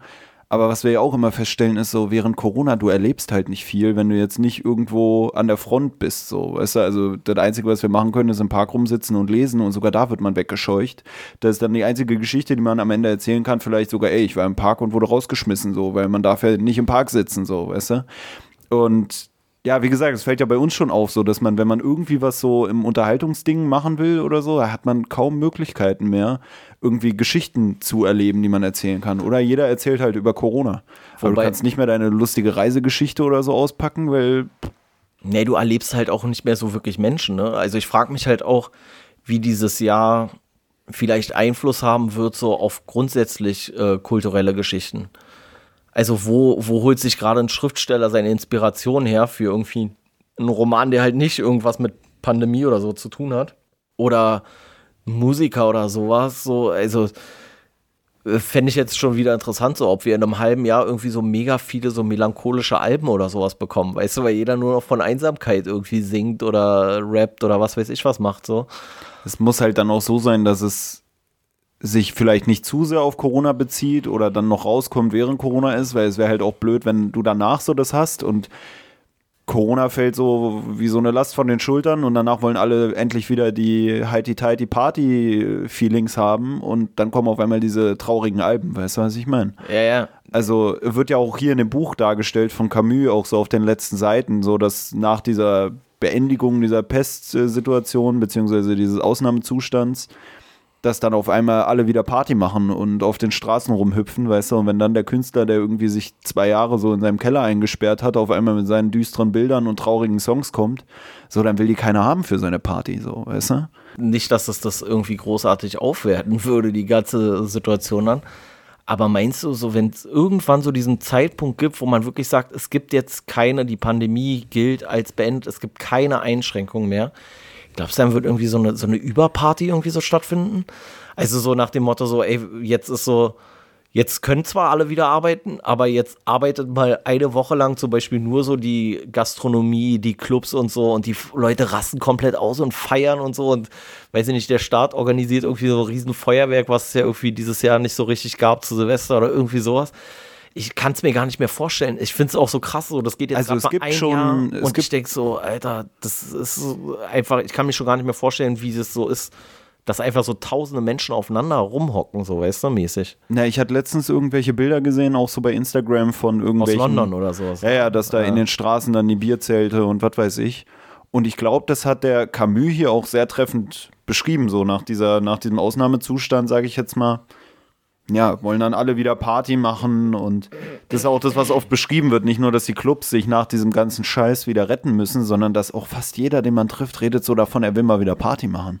Und ich glaube, vor Corona habe ich jetzt nicht dauernd von Leuten gehört, ey, ich will mal wieder feiern, aber jetzt haben so viele so, auch wenn sie nur dreimal im Jahr im Club waren, ein Jahr gar keinen Club besucht, dass sie, glaube ich, danach alle wieder so einen richtigen Sturm machen werden.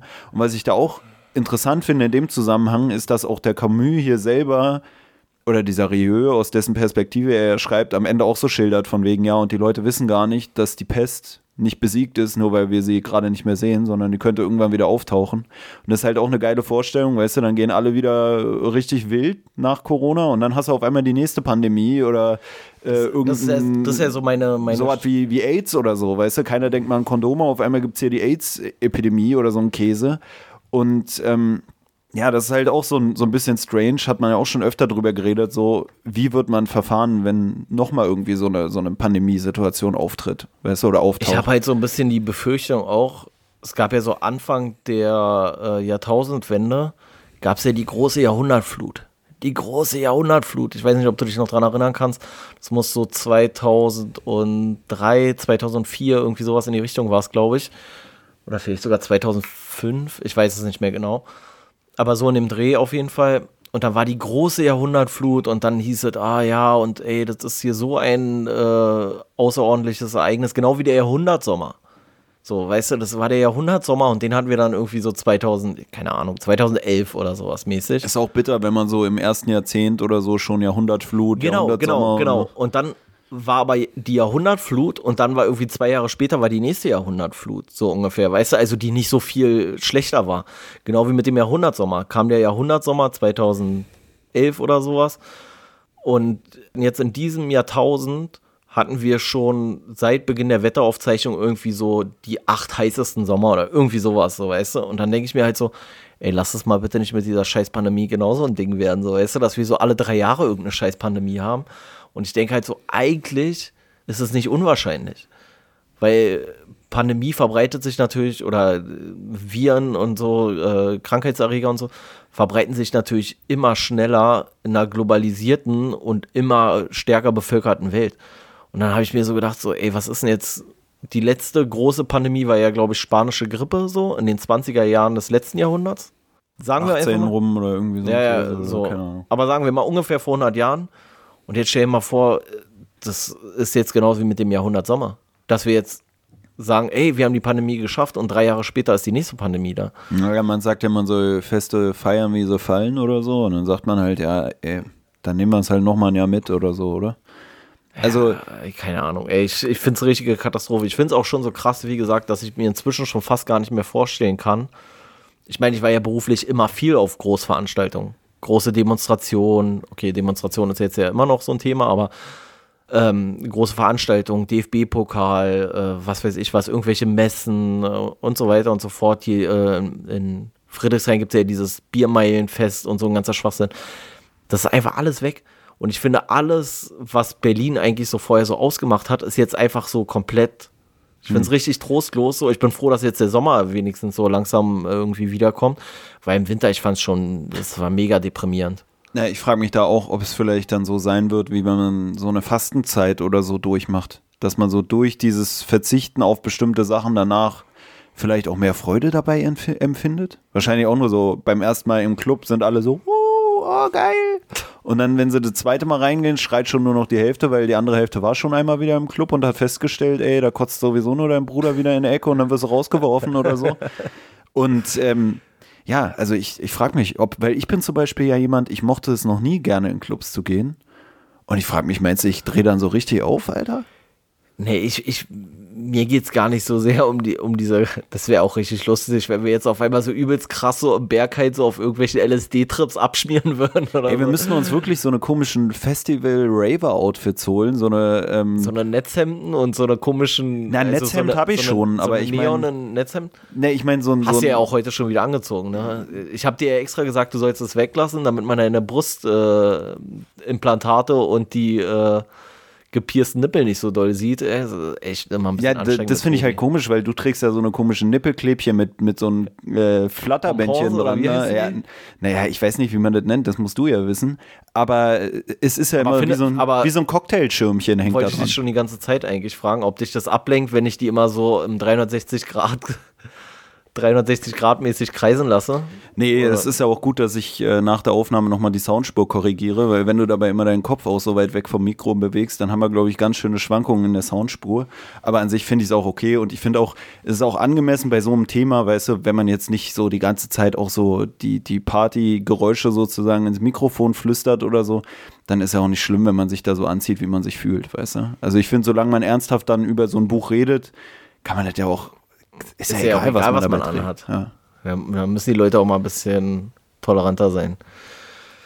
Ja, also wie gesagt, so ich fand es einerseits fand ich es ein bisschen erschreckend bei dem Buch, dass es halt wirklich so viele Parallelen gab zu diesem ganzen Corona-Ding. Andererseits war es ja auch genau das, was man erwartet hat und weswegen man es ja auch ein Stück weit gelesen hat. Andererseits war es dann aber auch so, dass man so gedacht hat, oh. Und das, das ist ja ein bisschen der, der Vorteil, finde ich, bei den Büchern, weil wenn man selber nichts mehr erlebt, dann kann man wenigstens Bücher lesen, wo andere Leute irgendwas erleben. So. Und Oder in hier- dem Fall, wo andere auch nichts erleben. Genau. ja, okay, er, er erlebt ja was, er ist ja mal ein Arzt oder sowas, aber trotzdem wirst du ja die ganze Zeit damit konfrontiert, dass die anderen Leute irgendwie alle nur in Tristesse irgendwie da ihr Dasein fristen. Aber das ist ja auch das, was ich zu dir meinte, dass ich mir vorstelle, also ich weiß nicht, ob es einfach nur war, weil es bisher so das längste Buch ist, glaube ich, was wir im Zuge des Podcasts gelesen haben, auch sehr eng geschrieben hier mit 350 Seiten. Ob es jetzt einfach daran lag oder ob es wirklich auch daran lag, weil, wie du schon meintest, eigentlich will man neue Geschichten hören oder sich zu Gemüte führen und man hat so das Gefühl, habe ich das nicht alles tausendmal jetzt das letzte Jahr mitbekommen? Weißt du, ich frage mich, ob vor zwei Jahren, ob ich da gesagt hätte, oh, cooles Buch.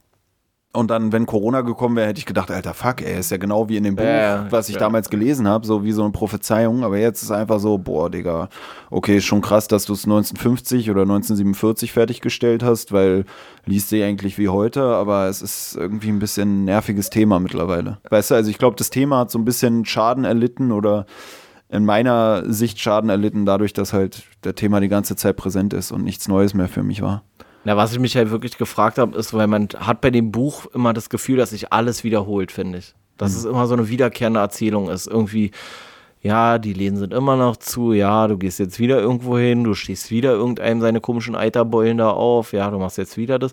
Ist ja immer wieder dasselbe eigentlich, so mit so zwischendurch mal so einen kleinen Passagen, wo dann irgendwas, ja, sich ein bisschen verändert oder sowas. Und da habe ich halt auch gedacht, so, also ich fand es schon teilweise wirklich sehr gestreckt hat er das extra gemacht, um das sozusagen diese Eintönigkeit des Alltags irgendwie und diese lange Zeitdauer sozusagen irgendwie erlebbar zu machen für den Leser? Wenn ja, hat er es geschafft. Ne, Er hat es geschafft, ey, aber es war echt, boah, also ich fand's, wie gesagt, wir hatten ja, äh, ist ja die Frage, ob wir die Folge überhaupt jemals raushauen werden oder so, aber wir hatten ja schon mal von Camus, der Fremde. Ach, hast du das Easter Egg gefunden in dem Buch? Ja, ich wollte dich auch noch darauf ansprechen, dass da auf der einen Seite irgendwie erwähnt wurde, was bei der Fremde geht es ja um so einen Typen, der da irgendwie äh, so einen Araber am Strand irgendwie umbringt oder erschießt. Genau. Und dieses, äh, dieses Erschießen eines Arabers an einem Strand in Algier oder Algier oder wie es ausgesprochen wird, wird hier in dem Buch halt auch erwähnt. Und das hatte ich mir auch selber so markiert und dachte auch, oh, vielleicht ist Pelle das nie aufgefallen, aber scheinbar ist es uns beiden ins Auge gestochen. Ich glaube auch, wenn man das Buch kennt, dann stößt, äh, sticht es einem auch ins Auge. Das wird halt hier ganz beiläufig erwähnt. Also, wie gesagt, Tobi hat ja gerade die ganz grobe Handlung äh, von der Fremde irgendwie hier kurz zusammengefasst.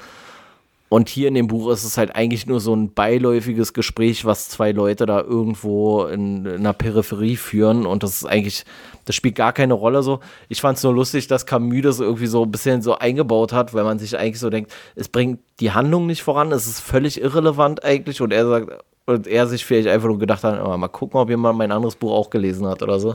Na, da frage ich mich auch wieder, wie viele so eine Sachen da vielleicht noch drin stecken, die wir gar nicht wahrgenommen haben. Da Nee. waren noch öfter irgendwelche Erwähnungen, wo ich so dachte, ah, okay, könnte das auf ein anderes Buch von Camus vor- hindeuten, oder, oder, oder? Naja, vor allem äh, glaube ich ja, dass wenn wir Der Fremde nicht gelesen hätten, hätten wir das ja nicht gemerkt, logischerweise. Das Es Buch wäre jetzt- einem auch nicht störend aufgefallen. Es wäre einfach Genau. so gewesen, ah, okay, ja, Ja, okay. Nee, und, und wenn wir jetzt Der Fremde danach lesen würden oder gelesen hätten, dann wäre uns das, glaube ich, auch nicht mehr in Erinnerung geblieben mit dem, mit dem Araber, der da erschossen wird am Strand, mhm. so, weißt du? Also. Und gleichzeitig kann man sich auch fragen, wäre uns vielleicht bei der Fremde dann irgendeine Erwähnung der Stadt hier aufgefallen. Ne, geht ja nicht, weil das Buch ja danach geschrieben wurde. Ja, das wurde. Buch spielt danach, aber ich weiß auch nicht, ob alle Prozesse sozusagen, bei Der Fremde wird ja auch der ganze Gerichtsprozess dargestellt, ob es da nicht vielleicht irgendwelche Überschneidungen gibt. Als hier dann da auch irgendwelche Rechtskundigen oder so aufgelistet wurden, war ich dann auch richtig.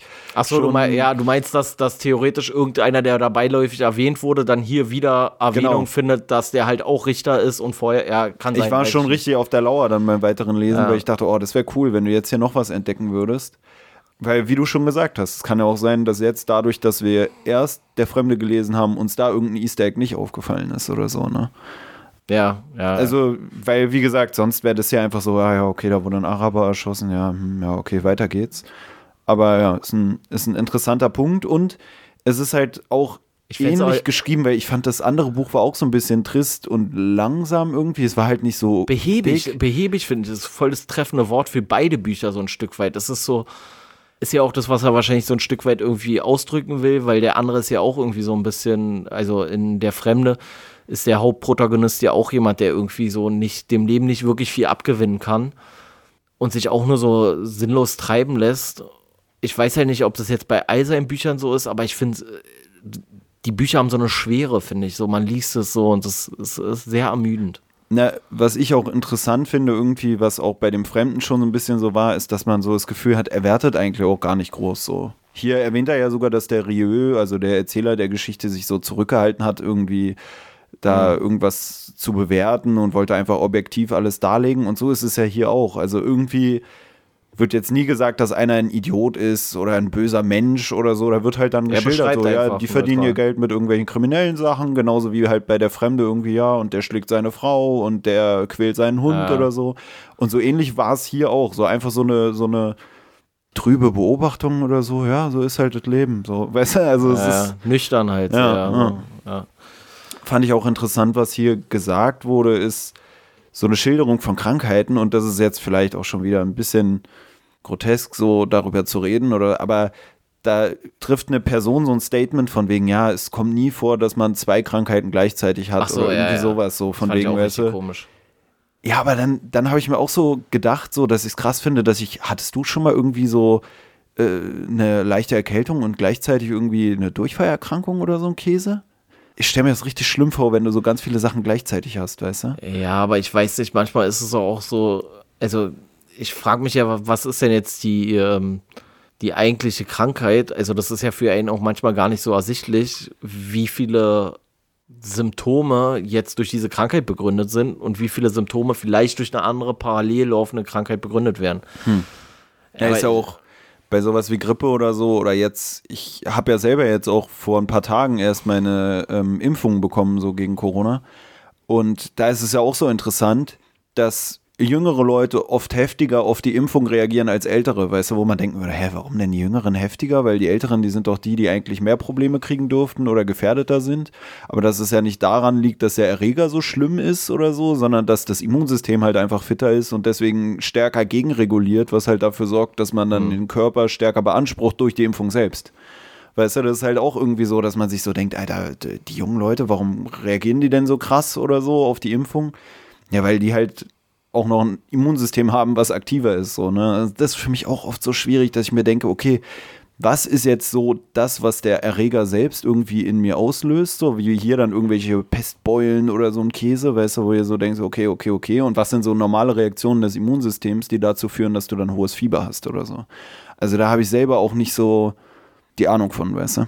Nee, ich muss auch sagen, da habe ich auch gar keinen Bock, mich zu viel mit zu beschäftigen irgendwie was eigentlich richtig dumm ist, so, aber Medizin ist echt so Medizin und so Biologie, also so irgendwelche, weiß ich nicht, irgendwelche Bäume oder so, weißt du, mir scheißegal, interessiert mich nicht. Hm. So, also so Biologie als großes, als, als Ökosystem oder so schon eher, aber ob das jetzt eine Erle oder eine Esche ist, so, pff, ja, gönn dir, Alter.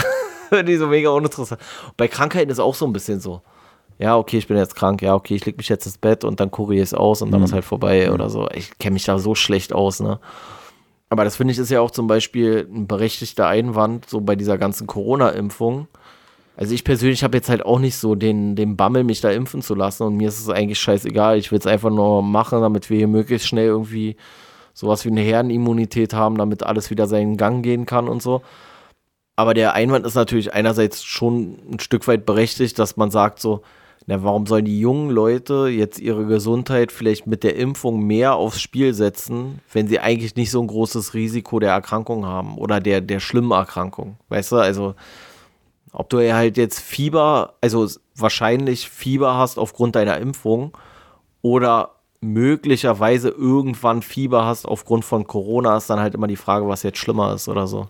Na, für mich ist es einfach nur gewesen, so zum einen dann, ja, also ich denke auch nicht, dass ich wegen Corona aus den Latschen kippen würde. Bei mir ist es einfach nur, weil ich dann denke, okay, wenn du dann einen härteren Verlauf haben solltest und dann hast du irgendwie eine Unterversorgung deines Hirns mit Sauerstoff oder so und dann kommst du aus dem Krankenhaus und bist ein Idiot, so, da habe ich auch keinen Bock drauf, so. Also ich hoffe, dass ich besser rauskomme als vorher, sagen wir so. Aber ähm, mir geht es eigentlich eher darum, dass ich halt das eher dann sogar mache, damit ich dann mit anderen Leuten nicht mehr so Probleme habe. Weißt du, dass ich mich dann nicht irgendwie, ja, warum bist du noch nicht geimpft oder Nee, das meine wenn man ich ja sich halt so. mit Leuten trifft oder so oder auch aus der Familie, damit man selber auf jeden Fall nicht derjenige ist, dem man am Ende dann den schwarzen Peter zuschieben kann, wenn irgendwas ist. Nee, das- und damit die Leute keine Angst haben, sich mit einem zu treffen. Aber das, aber das meine ich ja. Also ich mache halt die Impfung eigentlich nicht für mich, sondern ich mache die eigentlich für andere. Aber Leute, die jetzt sagen so, und das ist auch berechtigt, finde ich ein Stück weit, es ist mir halt scheißegal, weil mich, ich interessiere mich mehr für mich als für die anderen. Das ist erstmal völlig legitim, finde ich. Die das dann halt nicht machen. ja, kann ich nicht so nachvollziehen, aber. Ne, ich persönlich, äh, mir ist es auch zu blöd, so. Ich, aber ich mach, ich habe halt auch um mich selber nicht so die Angst dann in Bezug auf Corona, sondern Es gibt ich, ja auch- ich sag halt wirklich, ey, ich mach's, damit ich hier meinen Mini-Anteil sozusagen zu dem Ganzen beitrage für die Gesellschaft, so. Es gibt ja auch diesen Begriff des Impfneids, ne? So, dass Leute neidisch auf andere sind, weil andere vor ihnen die Impfung kriegen. Ja, das ist ja kompletter Das habe ich selber auch erfahren, so, dass ich jemandem gesagt habe, ey, ich habe heute spontan die Impfung bekommen. Ja, äh, kannst du mir auch eine klar machen, so, ja, warum du Ja, das habe ich ja sogar geschrieben. Nee, so. aber du nochmal im anderen Ton, so, weißt du, wo ich mir so dachte, man, sorry, Alter, was soll ich denn jetzt machen? Ich arbeite halt Ja, ich hab's mal- ja, ich hab's ja eigentlich auch nur mehr so zum Spaß gesagt und bei mir ist ja nicht so, ey, ich will jetzt unbedingt die Impfung haben, sondern ich denke so, ich will es jetzt einfach weghaben. So, es nervt mich einfach, dass das so äh, bezog irgendwann- sich ja jetzt auch gar nicht auf dich, aber es ging mir einfach so um dieses Mann. Alter, ich arbeite halt auch in dem Bereich. Ich finde es halt auch komisch, wenn man im Impfzentrum arbeitet und dann als einziger nicht geimpft ist, so nach dem Motto, weißt du, weil dann denke ich mir so, okay, die alten Leute gehen hier durch, bevor der Impfschutz wirkt, kriegen sie da die Spritze halt und dann dauert es ein paar Tage und dann sitzt du daneben und hustest dir im Zweifelsfall voll oder so. Ja, wie gesagt, von mir war es ja auch mehr so ein Spaß, so, war ja eher so. Ich habe ja ey, jetzt schon dreimal gesagt, dass es sich auf dich nicht bezogen hat. Aber Ja, ja. ich merke schon, du willst gerne alles auf dich beziehen, weil du hast ja eben schon gesagt, für dich stehst du selbst ja immer im Mittelpunkt. Ich bin kein Narzisst, wenn du mir das unterstellen willst. Ich bin halt wirklich der Allercoolste. Hat er das nicht schon mal festgestellt? Ich als Narzisst kann sowas, glaube ich, beurteilen, ob jemand ein Narzisst ist oder nicht. Aber ich kann auch beurteilen, ob es berechtigt ist oder nicht. Das muss man natürlich auch sagen. Und was du an dir so toll findest, kann ich echt nicht nachvollziehen. Aber es ist natürlich auch ein großer Kontrast, weißt du? Also Ich bin- wenn ich so bin eine da- schillernde ich bin- Persönlichkeit, Ich bin, weißt ja, du? ich bin ja auch kein Narzisst, aber wenn ich ein Narzisst wäre, wäre ich der beste Narzisst. Mhm. Das weiß ich jetzt schon ganz sicher. Aber da merkt man wieder, wie, wie unterbelichtet du dann am Ende doch bist. Ja, das habe ich ja auch nie bestritten. Aber du wirst auch nicht schlau Jetzt- aus, aus dem Krankenhaus rauskommen, als du reingegangen bist. Das kannst du dir auch schon mal sicher Die. Hoffnung stirbt zuletzt. So. Aber sie stirbt. Sag mal, sollen wir jetzt hier. Ähm, Nee, erzähl mal. Äh, Tobi hat hier schon wieder Notizen gemacht in seinem Buch. Hast du noch was? Schieß mal los. Jetzt, jetzt erwarte ich aber auch einen richtigen Geistesblitz in deinem Heft. ja, äh, äh, naja, okay, dann lass es vielleicht. Na, ich habe noch so ein bisschen äh, bescheuerte Sachen mir notiert. Zum Also, einen halt. also aus meiner Perspektive bescheuert, aus deiner Perspektive Geistesblitze, ja, habe ich verstanden. Na, zum einen gibt es halt so eine Stelle, so da, da, da schildert der eine irgendwie so die Hobbys seines, seines Vaters und dann erwähnt er irgendwie so, dass sein Vater da irgendwie. Das, hab ich auch, das, das, das hat auch die Geschichte nicht um ein Mühe vorangebracht, fand ich, oder? Ja, auch so seitenlang, dass der Vater irgendwie so Bahnfahrpläne auswendig konnte und Ja. so ein Käse, so von Paris nach Berlin und von, äh, was weiß ich, nach Warschau oder so. Und du denkst dir so, ja, Knaller, Alter. Und das war für mich auch so ein bisschen so, okay, richtig sinnloses Hobby. Weißt du, also Ja. da habe ich mir wieder so gedacht, okay, was gibt's denn noch für sinnlose Hobbys? War auch interessant, weil wir saßen vorhin im Park und haben gemeinsam gelesen und dann haben sich links von uns sogar welche über komische Hobbys unterhalten. Und dann lese ich da so eine Stelle im Buch und da geht es da um so einen Typen, der da Eisenbahnfahrpläne auswendig lernt.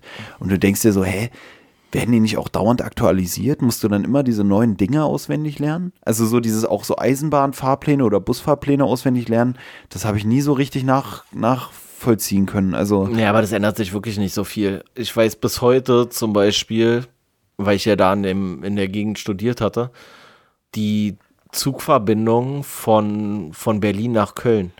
Also ich habe die jetzt nicht mehr parat so inzwischen, aber wenn ich manchmal am Hauptbahnhof bin, denke ich so, okay, es sind immer noch die gleichen. Es ist immer noch genau an der gleichen Stelle, ist immer noch, äh, weiß ich nicht, äh, Zugwechsel oder sowas. warst du überrascht, dass Gleiche. Berlin immer noch an der gleichen Stelle ist, ja? Nee, aber die Zugverbindungen sind auch noch zur gleichen Uhrzeit. Das ist immer zum Beispiel stündlich und dann immer, weiß ich nicht, 14.15 Uhr, 15.15 Uhr, 16.15 Uhr, 17.15 Uhr und so weiter. Und dann haben es immer Zugteilung. Ja, ich hatte auch so einen Jungen äh, in meinem FSJ da in so einer Kindergartengruppe, der konnte dann halt auch so Busfahrlinien auswendig und auch die Uhrzeiten. Ja, ich hatte doch auch in der Klasse, hatte ich doch auch so einen Spinner damals, der halt auch so ein richtiger BVG, also BVG sind hier Berliner Verkehrsbetriebe, äh, also Berliner Verkehrsbetriebe, keine Ahnung. Und der war ja auch so. Der wusste, dass auf welche Modelle von Bussen auf welchen Linien fahren. Und offensichtlich ist es festgelegt. So, ich dachte, das ist immer einfach random so. Weißt du, der Busfahrer nimmt irgendeinen Bus und dann und der sagt so, nee, auf der Linie fahren keine. Also manchmal geht es ja auch nicht, weil wir haben ja hier auch noch Doppeldecker in Berlin und so. Können ja gar nicht auf jeder Strecke fahren, geht ja logischerweise nicht. Vor allem bestimmt haben die Busfahrer und Bahnfahrer und so auch so eine Präferenz. So, oh, am liebsten habe ich die Bahn mit nur zwei langen Abteilen oder wie man das nennen soll, weißt du? Das sind so Sachen, da macht man sich gar keine Gedanken drum, so, weißt du? Die armen, stell mal vor, die Bahnfahrer, die fahren jetzt mit den modernen Bahnen, aber die alten waren viel geiler für die. Nee, weißt du, was ich lustig fand? So, hatte ich ja schon mal erzählt, dass ich mal mit so einer, ähm, im Rahmen der Dienstausübung vorne in der U-Bahn so mitgefahren bin. So. Und da meinte diese U-Bahn-Verkäu äh, U-Bahn-Verkäuferin, sag ich schon, U-Bahn-Fahrerin, meinte so, dass natürlich bei der U-Bahn gibt es Präferenzen. Die meisten fahren halt lieber zum Beispiel U1, U2, weil die halt auch teilweise oberirdisch fährt und du nicht die ganze, ganzen Tag im Keller da rumfährst, sozusagen, im Tunnel. Und weißt du, wie die die Straßenbahn nennen? Die Straßenbahn ist, so habe ich es damals verstanden, zumindest bei ihr war es so.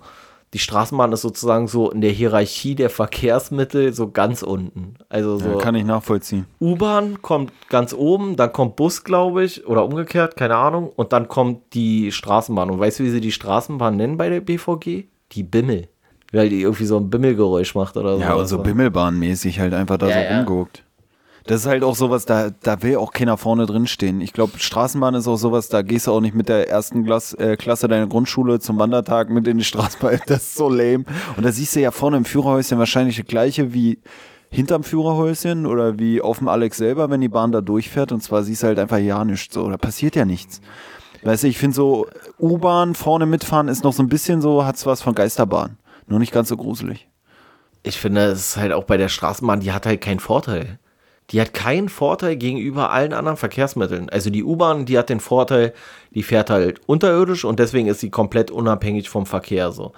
Aber die Straßenbahn, wofür gibt es die Straßenbahn? Ja. Die, ist, die ist noch kleiner als der Bus meistens, habe ich das Gefühl. Also von Sitzplätzen her, es ist viel enger irgendwie alles. Und du denkst so, ja, dann nehm noch einen Bus.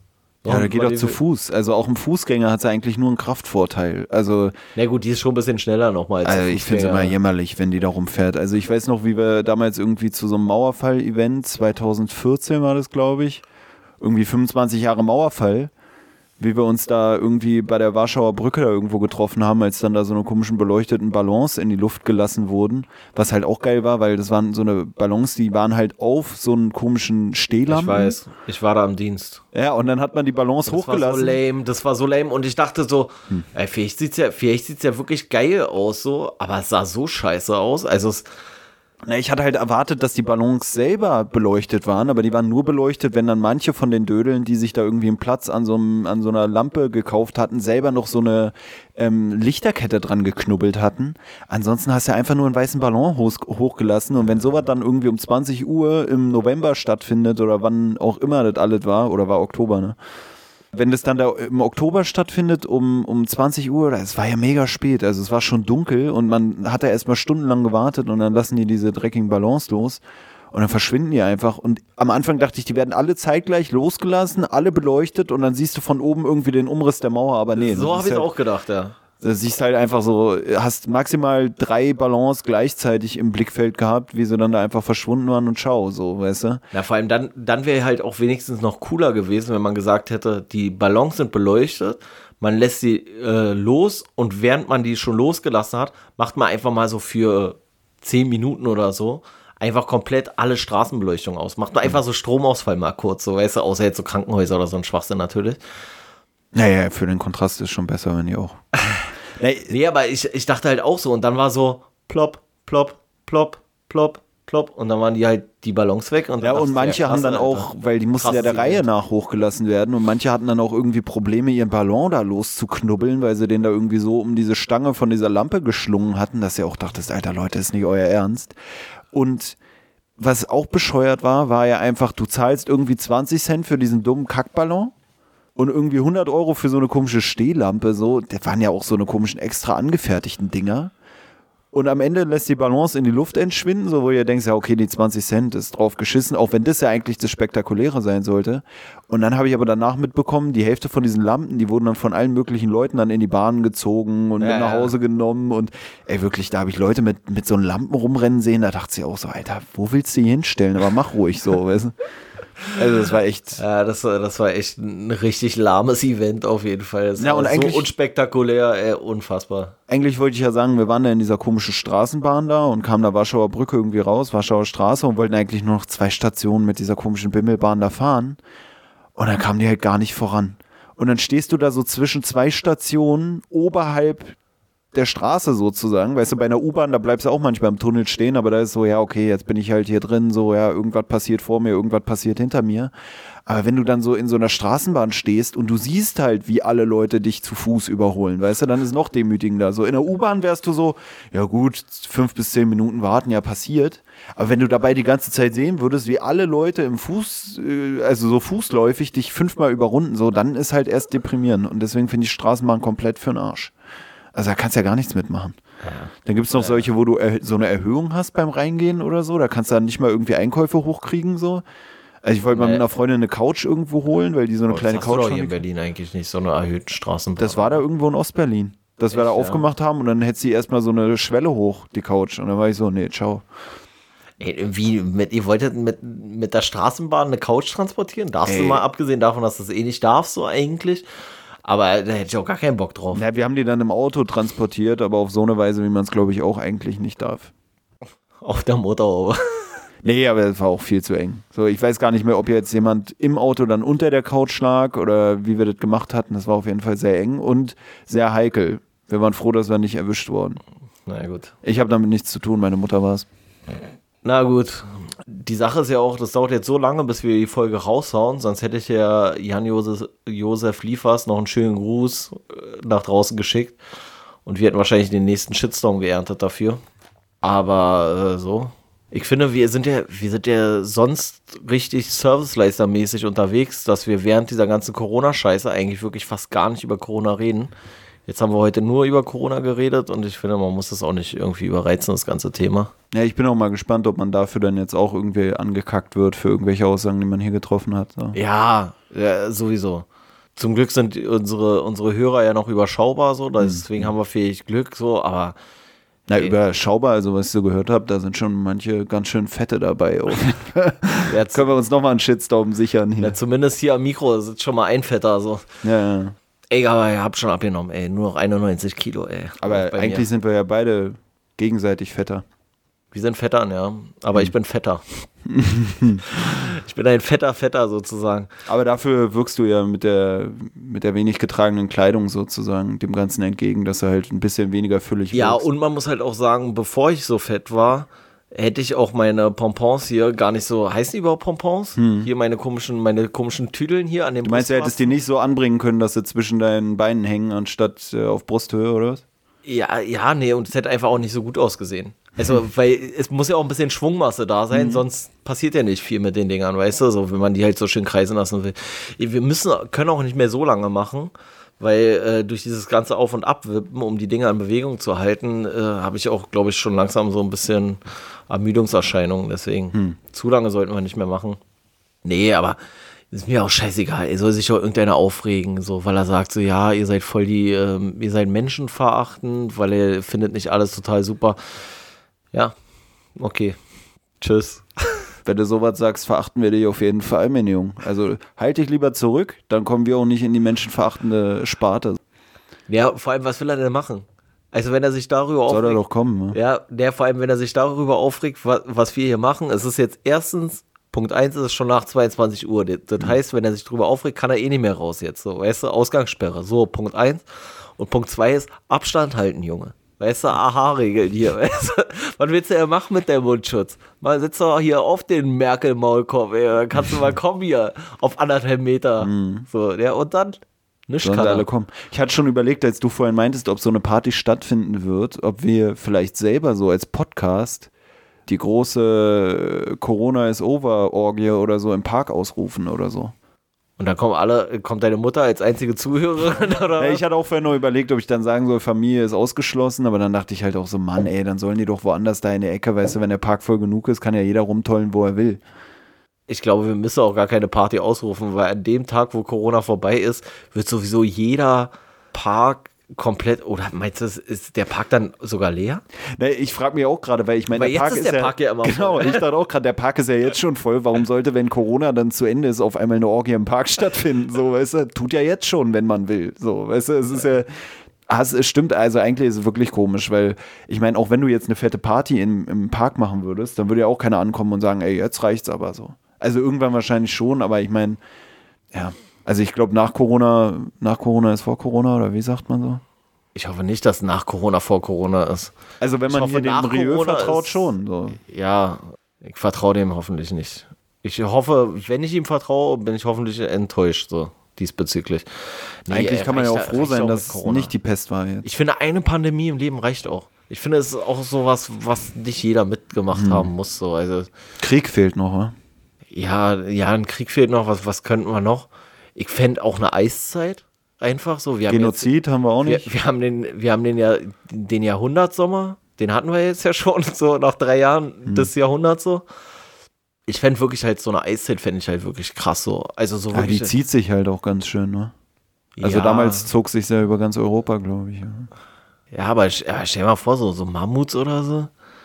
Ja, es gibt ja auch gerade so, gibt ja auch viele Arte-Dokus cool. so über diese Geschichten, Mammuts zu klonen Wei und so. Weißt du, was ich richtig enttäuscht Würde man das finde? eigentlich machen? Meinst du eigentlich, wenn dann die Eiszeit kommt, dann holen sie wirklich jetzt das Mammut aus dem Eisschrank? Ja, äh, wollte ich gerade sagen. Weißt du, was ich richtig äh, traurig finde?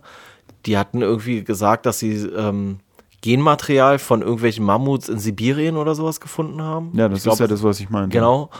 Aber das war so ein lames Mammut. Das waren so Mini-Mammuts. So kleiner als Elefanten, glaube ich sogar noch. Wo ich so denke, so, ne, äh, das brauchen wir nun auch nicht. Einfach nur ein behaarter Elefant, so, das ist ja, das ist ja total. Ich will ja so ein riesiges Mammut haben, so, weißt du, so größer. Ich weiß nicht, wie viel größer als ein Elefant ist so ein Mammut gewesen? Äh, deutlich, glaube ich, ne? Also war schon ein fieses Riesenvieh. Ich glaube, ein, ein behaarter Elefant würde sich auch in einer ähnlichen ökologischen Nische aufhalten, wie du es tust. So, weißt du? Ich glaube, äh, ihr habt schon sehr ähnliche Körperbehaarung. ich, Naja, auch den Platz, den ihr einnehmt, weißt du, das heißt ja nicht umsonst ökologische Nische. Nie, ach, da komme ich schon nicht mehr. Ökologische Nische. So, weißt du? Ich Und in so einer übrigens- Nische wird es schnell eng für zwei so eine, sage ich jetzt mal, Giganten, ohne da irgendwie positive Eigenschaften übrigens, mit umschreiben zu wollen. weil du es jetzt gerade so an den Tag gelegt hast. Ich kann das nicht leiden, wenn Leute SCH nicht sprechen. Nicht sprechen. Jetzt sagen wir Alter. Das ist so richtig nutzlos. Nee, aber ich habe zum Beispiel einen Kollegen gehabt. Ich kann diese Leute mit Wo äh, Wo Wortfindungsstörungen nicht leiden. So? Ja, oder Dotterdotterer. nee, aber äh, ich hatte so einen Kollegen und der hat immer zum Beispiel bei komisch. Der hat dann immer komisch gesagt. Hey, ich weiß nicht, ich, ich mag es auch nicht, wenn Leute Chemie sagen oder irgendwie sowas. So, weißt du, also, Dafür sagen wir immer, wenn man CH sagen müsste, ein Sch. Ist auch nicht viel besser meistens. So. ja, sagen wir das? Also mir wurde das früher öfter vorgeworfen, dass ich anstatt Milch Milch sage oder so. Aber ich glaube, es wird dann auch oft aber- übertrieben. Ja, ich wollte gerade sagen, also Ich meine, eben hatte ich ja eher den gegenteiligen Effekt, ne? Ja, also ich glaube, so, also bei manchen Sachen ist schon so, dass man die irgendwie so verwaschen ausspricht, auf jeden Fall. Mhm. Aber Das ist ja auch manchmal so lustig. Zum Beispiel wie dieser Kollege, der spricht ja das Wort komisch beisp beispielsweise dann gerade nicht verwaschen aus, obwohl er es sagen, also obwohl er es eher verwaschen aussprechen sollte, damit sein Sprachfehler in dem Bereich mhm. nicht so zum Tragen kommt. Aber er sagt dann ja extra so komisch. Mhm. weißt du, also weiß gar nicht, äh, wie jetzt, ach so, wegen dem Mammut und weil du, weil du das nicht aussprechen konntest. Nie, nie, Nieche. Gäbe es noch was, was man mitnehmen wollen würde? Also ich meine jetzt hier, was du so aufgezeigt, also war, war finde ich noch ein interessantes Thema eigentlich, so dieser Gedanke, so was, was würde man in seinem Leben noch gerne so miterleben, weißt du, so ich glaube, äh, so eine Pandemie hätten wir gar nicht aufgelistet vorher. Aber ich meine, Corona nee, ist ja auch Pandemie Light. Ne, was heißt Pandemie Light? Ist einfach, ist einfach mega nervig. Pandemie lame. ja, wirklich Pandemie lame, Alter. Das wird eigentlich, weißt du, am Anfang dachte man so, oh, das wird man später seinen Kindern erzählen können, aber jetzt denke ich mir so, ja, Hast was soll ich denen erzählen? äh, mit dieser Wortschöpfung hast du bestimmt mitbekommen, war dieses mütend. Also so Mischung ja. aus müde und wütend so. Äh, ich finde, es trifft es aber gar nicht. Weil bei mir ist einfach nur so müft oder sowas wäre bei mir eher so müde und genervt so oder irgendwie sowas, weißt du? Na, ich hatte davon gehört und hatte dann damals, als ich das gehört hatte, so oder über genüft. Die, damals hatte ich so über die, die Wortbestandteile nachgedacht und dann weiß ich nur, ich wollte dir dann eine Nachricht schicken und habe so, weil ich hatte so über müde und wütend nachgedacht und über dieses, was war das jetzt nochmal mütend? Mhm. Und dann habe ich so gedacht, ja, okay, woraus wird es nochmal zusammengesetzt? Ah, aus dem und aus dem. Und dann war irgendwie in meinem Kopf so der Begriff wüde. Und dann wollte ich dir so ein Audio schicken, ernsthaft so, wo ich so sage, ey Pelle, ich habe jetzt gerade drüber nachgedacht, über diesen Mythenbegriff. Und da habe ich also gedacht, Wüde ist doch einfach voll der komische Begriff, oder? Wüde, es hört sich doch voll eigenartig an. Wüde. Ach so, weil du es falsch zusammengesetzt hast. Genau, und dann wollte ich es gerade abschicken, dann ist mir so aufgefallen, nee, Wüde gibt's ja gar nicht. Weißt du, ich war wirklich, ich weiß noch, ich stand hier in dem Zimmer, in dem wir auch den Podcast aufnehmen und hab dir so ein Audio drüber geschickt, wie komisch das Wort wüde ist. Und dann ist mir aufgefallen, wüde gibt's ja auch gar nicht. Und dann ist mir aufgefallen, müde, wütend, ja, hört sich doch gut an. Nee, Aber ich finde es auch geil, dass jetzt im Zuge von dieser Corona-Pandemie dieses Wort neu äh, geschaffen wurde, sozusagen, dieses Mythend, was sich auch auf lange Sicht gar nicht durchsetzen wird. Das wird mit der Corona-Pandemie wird's tot sein, glaube ich. Das weißt du, wie sich's durchsetzen könnte? Nee. Wenn wir es in unsere Kategorie einpflegen. Oh nee, oder ey? Mythen? Scheißwort. Oder wir nehmen wüde. Wüde, dann lass lieber wüde nehmen. Aber, so, was ist denn so wüde, Alter? Wollen wir einfach genau die gleiche Bedeutung? Mischung ja, aus ja, wütend klar, und müde. Ja, klar. Ja, wüde, Leute. Scheiß mal auf wütend. Äh, Wüde viel besser, Alter. Ja, wenn du so auch gerade wach geworden das, das könnte auch so ein Wort sein. Wüde ist so, wenn du wütend bist, weil dich gerade einer geweckt hm, hat, so, hm. weißt du, so, dann, dann bist du ja immer noch so ein bisschen verpennt so und dann so, oh Mann, ey, warum wächst du mich denn jetzt so? Ich finde, wüde auch hört sich auch ein bisschen aggressiver an. Wütend ja, auch wenn, oh, auch so wenn morgens der Wecker klingelt und dich aus dem Schlaf reißt, dann sagst du, oh, der Wecker, Alter, der macht mich wieder so wüde gerade, ey. Ja kannst du so sagen, Mann, ich bin jetzt so wüde, ey. Ja. Äh, das hat mich, ich bin jetzt so wüde von diesem ganzen Scheiß. Perfekt, Alter. Ja, so. Aber worauf ich eigentlich hinaus wollte, ist, ich finde, man braucht in dieser Pandemie auch gar nicht jetzt extra noch Worte neu zu schöpfen, weil es reicht schon, dass man erstmalig Worte entdeckt hat. Hm. So, ich meine, wer hat denn vor der Pandemie sich auseinandergesetzt mit Inzidenzien und mit äh, Inzidenzien? Äh, Inzidenzen und, äh, und hier, wie heißt es hier? Ich glaube, mit Inzidenzien hat sich vorher nie jemand auseinandergesetzt. Mal, äh, wie heißt denn die andere? Hier mit R, mit R-Werten und, äh, und so einer ganzen Scheiße, so, weißt du? Und, du hast dich äh, vorher eigentlich nur mit Abwerten auseinandergesetzt, ne? Mit Abwerten? Ja. Du wertest mich doch hier ständig ab. Nee, aber äh, du nimmst du? halt nicht wahr, dass meine Aussagen dir gegenüber eigentlich sogar Aufwertungen sind, aber ja, Quatsch. Wenn ich dich mit so einem tollen Mammut da vergleiche, ich finde das eigentlich sehr nett. Wie kommst du, was, was habe ich denn mit diesem scheiß Mammut gemeint? Da habe ich immer noch nicht verstanden. Ähnliche Frisur, ich weiß es nicht. Ähnliche Frisur. Und deine Zähne sind auch ähnlich weit auseinander. Ansonsten. Ähnlich lang am besten noch. Ist auch die Frage so, ob so ein paar Begriffe vielleicht auch verloren gehen durch Corona. So Spaß. ich ich wollte gerade sagen, war auch meine erste Intuition so Spaß, Clubs, Clubs sind halt auch komplett hm. lost jetzt so, weißt du, gibt es ja in gar keiner Art und Weise mehr. Gibt es eigentlich so einen Begriff wirklich, der schon zu unserer Lebzeit jetzt verschwunden ist? Ja. Kennst du einen? Kassette. Ja, okay, aber Kassette sagt man noch. Ich dachte jetzt so einer, den es gar nicht mehr gibt, aber dann ist auch das Problem, woher sollen wir es wissen, weil wenn es den nicht mehr gibt, können wir ihn ja nicht benutzen. So. Weißt du? Alle Begriffe, die wir jetzt aufzählen, die gibt es noch. Nee, aber sowas wie Bandsalat zum Beispiel. Hm. So im Rahmen von Kassette. So. Also so, wenn ich Kinder haben sollte oder sowas, nee, die werden keine Ahnung mehr haben, was ein Bandsalat ist. Na, es sei denn, du läufst mit deinen komischen Nippelklebern hier rum, weil das sieht auch aus wie ein Bandsalat, was dir da zwischen den Brüsten baumelt. Also, Ja, gut, äh, ich, ich glaube, das wird hier nicht mehr besser. nee, glaube ich auch nicht. So, war auch ein anstrengendes Buch. Aber ich finde es gut. Jetzt haben wir hier so den Corona-Talk haben wir mit dem Buch jetzt abgehakt, würde ich sagen. Hm. Dann können wir das nächste Mal wieder.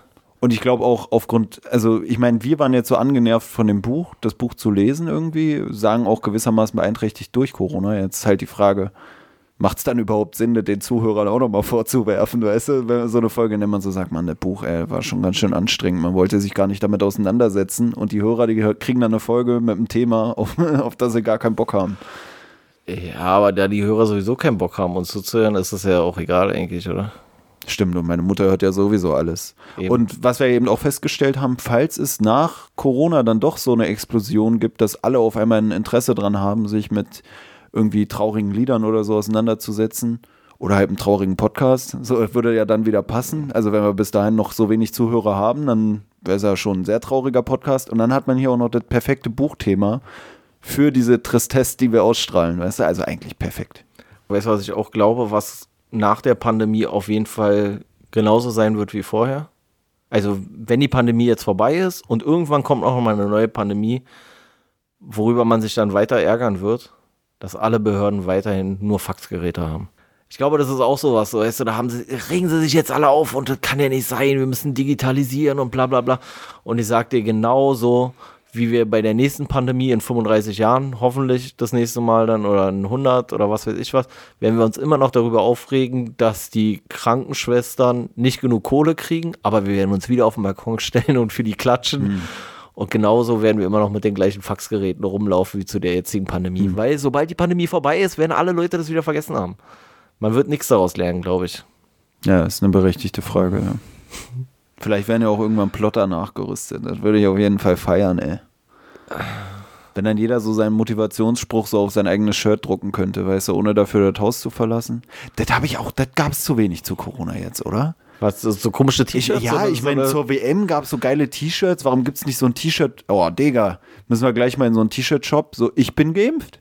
Oder so wie so ein Impfausweis, so auf, auf, aufs T-Shirt, dann vielleicht noch so ein Brustbeutel so mit so einem Impfausweis-Design, wo du dann deinen Impfausweis direkt dir um den Hals hängen kannst. Perfekt. Ich bin geimpft T-Shirt mit so einer Tasche, mit dem Brustbeutel direkt auf dem T-Shirt drauf und dann steckst du da deinen Impfausweis rein. Fände ich richtig geil. Ich bin geimpft. Oder einfach auf dem Rücken oder so oder vorne auf die Brust, äh, wie auch immer. Also einmal auf die Brust, einmal auf dem Rücken, in welcher Reihenfolge auch immer. Ich wurde gespritzt, ich spritze jetzt virenfrei oder sowas. Oder ich war dabei oder so einfach. Weißt du, weil zur Fußball-WM habe ich sogar so T-Shirts getragen und ich interessiere mich ja nicht mal zu, äh, für Fußball, so 2,6, als sie hier in Deutschland war. Und ich meine, Corona haben wir jetzt auch hier in Deutschland und keiner trägt ein T-Shirt, so, weißt du? Also ich glaube, zu die ganzen Abi-Leute, die haben aber sogar so eine Corona-Abi-Späße gemacht, Aber ich glaube, der, Corona-Abi oder aber so. ich glaube der, der Unterschied ist auch tatsächlich, dass sich keiner wünscht, dass Corona gewinnt. Weißt du, bei der Fußball-WM 2006, da war es ja auch so, ja, und wer weiß, ey, Geheimfavorit oder irgendwie sowas. Aber Corona soll ja nicht gewinnen, ey. Und was heißt denn, wir waren dabei? Wir waren dabei heißt so, ich saß alleine auf dem Sofa. Richtig lame. War es ja beim Fußball im Endeffekt bei vielen auch, oder? Nee, da saß Also richtig lame sowieso und dann auch alleine auf dem Sofa vielleicht auch. Nee, da saßen alle Leute in großer Gemeinschaft auf dem Sofa auf jeden Fall. Buch ist durch. Corona hoffentlich dann auch irgendwann. Spätestens werden wir die Folge raushauen. Spätestens, wenn der Podcast gesperrt wird. Meinst du ja von den fiesen Corona-Gegnern? Ich sag ja immer noch so, wir verstehen die gar nicht. Die haben alle ihren Mundschutz vor, vor der Fresse. So. Ich weiß jetzt auch gar nicht, wer der das ist Corona-Gegner übrigens ist. auch mega nervig, ne? Teilweise so. Das ist, und das ist auch mega sinnlos daran irgendwie. Heute war auch wieder so eine Situation, ich stand am Supermarkt an der Kasse und dann war da so eine, so eine Frau, die hatte halt auch so einen Mundschutz, so wie halt alle. Und dann hat der Kassierer sie aber nicht verstanden. Und dann hat sie irgendwann den Mundschutz runtergenommen und extra nochmal lauter geredet als die ganze Zeit davor, wo ich dann auch so dachte, so, ja, okay, es macht eigentlich gerade gar keinen Sinn. Ja, vor allem, als ob sie vorher immer so rumgeschrien hätte. Ne? Also ich wurde schon gelobt bei mir auf Arbeit, dass ich sehr deutlich spreche, trotz des Mundschutzes. Also da wurde gesagt, oh, hier mal jemand, der wirklich, hm, na. Richtiger Schulterklopfer, den du jetzt verdient hast. Ja. Ansonsten äh, eine Sache noch und dann äh, wirklich vorbei hier mit dieser ganzen Corona-Scheiße und dann machen wir hier für heute auch Feierabend. Mhm. Und dann gibt's nächste, nächste Woche gibt's dann wieder komplett Corona-freien äh, Talk hier. Passend für die ganzen Strecken, die wir jetzt hier drin haben und für die komischen Eiterbeulen, Pestbeulen, die hier aufgeschnitten werden, könnten wir die Folge einfach Schnittmaterial nennen. So, weißt du? Dann haben wir alles mit drin. Beziehungsweise alles wieder draußen. Ja, mag, ja, von mir aus. Ähm, nee, aber diese Sache, äh, Oder- weil, weil ich das jetzt ein paar Mal in den Medien. Deepest Talk ever. Wegen die Pest. Oh shit. Ähm, nee, weil ich es jetzt so ein paar Mal in den Medien irgendwie so mitbekommen habe, aber sonst eigentlich noch nie irgendwo diesen äh, Bildung? Ja, diesen äh, Asia-Hate. Das, aber komm, ey. Das ist auch so ein Thema, das will man gar nicht aufmachen, aber äh, oh, ja, ich verstehe, also keine Also, äh, Ahnung. also ich habe das noch nicht, ich habe es noch nicht mitbekommen. Ich kann mir vorstellen, dass es das gibt, aber wenn es es gibt, ist es so das Hängengebliebenste, was es gibt. Nee, echt. Ich freue mich schon aufs nächste Buch, wirklich. Nach dem Buch habe ich richtig Bock. Das Buch war jetzt bisher das, woran wir am längsten oder ich auch persönlich am längsten gelesen habe, würde ich sagen. Hier Und auch im Zuge des Podcasts. Und was uns am, Wüde gemacht hat. was uns am meisten wüde gemacht hat, auf jeden Fall. Nee, und irgendwie war man, manchmal beim Lesen war ich so kurz davor zu sagen, ey komm, scheiß auf dieses Gibt's- scheiß Podcast-Projekt. Ey, aber ganz kurz nochmal. Gibt es eigentlich ähm, zusätzlich zu dem Wort wüde, gibt es eigentlich auch Wüdigkeit? Kannst du dann so in der Skala angeben oder so. ne? Auf der Skala 1 ja. bis 10 habe ich, hab ich eine 10 bei Wüdigkeit erreicht, oder was? Ja, oder 9 Ja. bis 10 kann man natürlich auch machen. Aber ich muss sagen, wirklich dieses Buch, es hat mich manchmal an unserem Podcast-Projekt zweifeln lassen. Jetzt haben wir es durchgezogen und jetzt denke ich mir so, jetzt erst recht. Weißt du, was soll jetzt noch kommen? So, also ich bin jetzt motiviert. Quixote. Ich bin, 1400 Seiten. ich bin jetzt erstmal motiviert, weitere Bücher zu lesen und habe richtig Lust aufs nächste Buch, weil ich so das Gefühl habe, okay, jetzt kann es nur noch besser werden. So, weißt du, es ist so wie die Corona-Welle ist überstanden, jetzt gibt es wieder die Lockerung. Ähnlich wie wir drüber geredet haben, ob die Leute nach dem Überwinden von Corona feiern werden, habe ich jetzt so ein bisschen diese Euphorie nach diesem Buch. Die Pest ist überstanden. Ich freue mich aufs nächste Buch. Ich bin richtig gehypt. Und wahrscheinlich, was ich auch schon zu dir meinte, so, ich habe ja gesagt, so nach dem ersten Clubbesuch ist schon wieder scheißegal. Und ich glaube, so ähnlich wird es auch mit, mit dem Buch sein. Sobald ich die ersten drei Seiten vom neuen Buch gelesen habe, bin ich so, okay, Dicker, scheiß mal auf den Podcast. Aber jetzt gerade bin ich motiviert. Alles klar. Na gut, ich würde sagen, wir machen jetzt hier Feierabend. Könnte auch sein, was ich vorhin geschildert habe, so bipolare Störung, Depression und Manie wechseln sich ab. Jetzt gerade bin ich so in dem, in dem Überschuss der Positivität oder der Euphorie, aber wir werden sehen. Äh, ich würde sagen, wir hauen uns jetzt erstmal noch eine Tex-Mex-Pizza rein. Naja. Äh, lassen wir uns richtig gut Lassen gehen. wir richtig krachen nach der Folge. Ja, ich habe übrigens, äh, ich, ich war ja vorhin noch mal kurz einkaufen, weil wir hatten ja uns äh, ein leckeres Mahl schon bereitet eigentlich. Und dann bin ich noch mal rübergegangen zum Einkaufen und ich habe mich so geschämt für meinen Einkauf, den ich gemacht habe. Das war so ein richtiger, richtiger Ekel-Einkauf. Ach, hast du da diese Nippelpumps da geholt, oder was? Äh, nee, aber erstmal war es ein bisschen unangenehm, weil ich halt wirklich oberkörperfrei nur mit den Nippelpumps Darum auch der Ekel-Einkauf.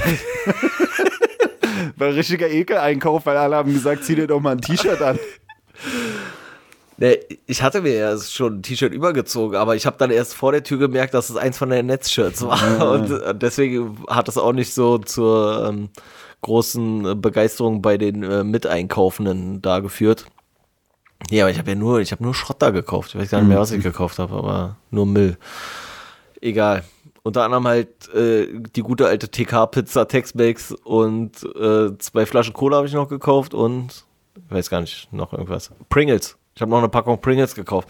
So richtiger Ekel-Einkauf. Na, ist ja auch Aber sowas, egal. was Camus hier irgendwie erwähnt, so wenn die wichtigsten Sachen ähm, irgendwie, wenn man die wichtigsten Sachen nicht kriegen kann, dann nimmt man irgendwie das, was im, im Übermaß vorhanden ist und, und schmeißt sich damit zu, so nach dem Motto, ne?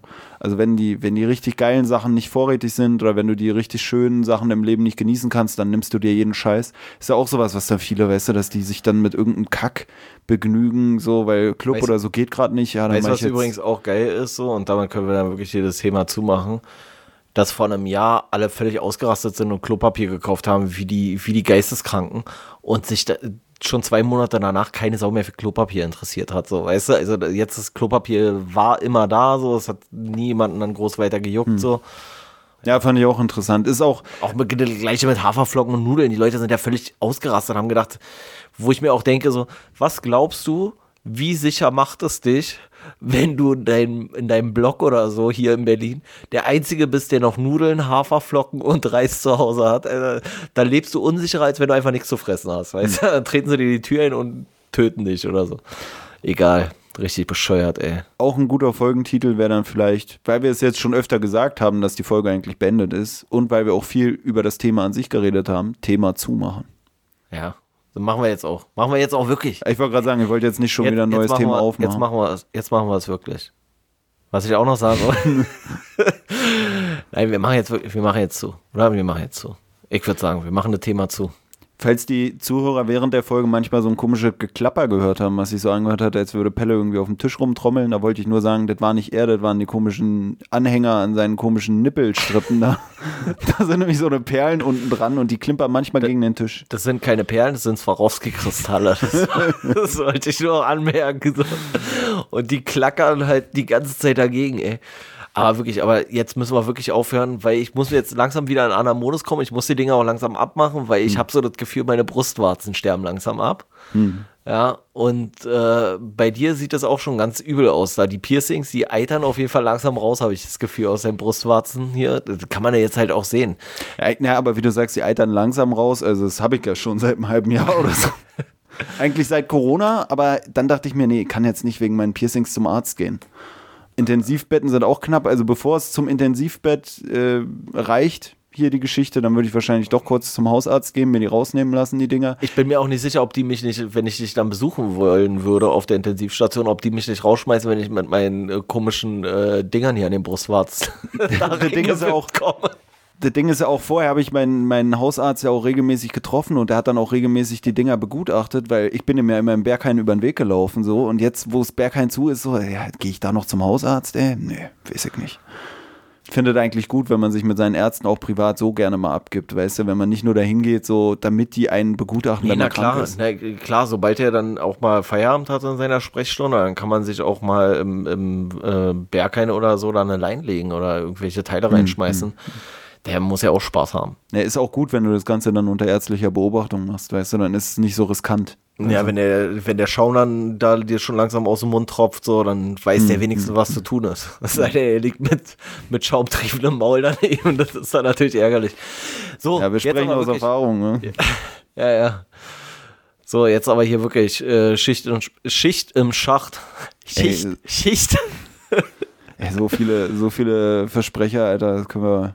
Ja, aber das lag halt auch äh, daran, dass wir halt schon ein bisschen müde waren. Hm, Daher muss man halt auch mal ganz ehrlich sagen, ne? Das Buch hat echt müde gemacht. Hm. Oh, das hat so müde gemacht. Vielleicht doch die Wortfindungsstörungen und dann Corona-Spätfolgen. So.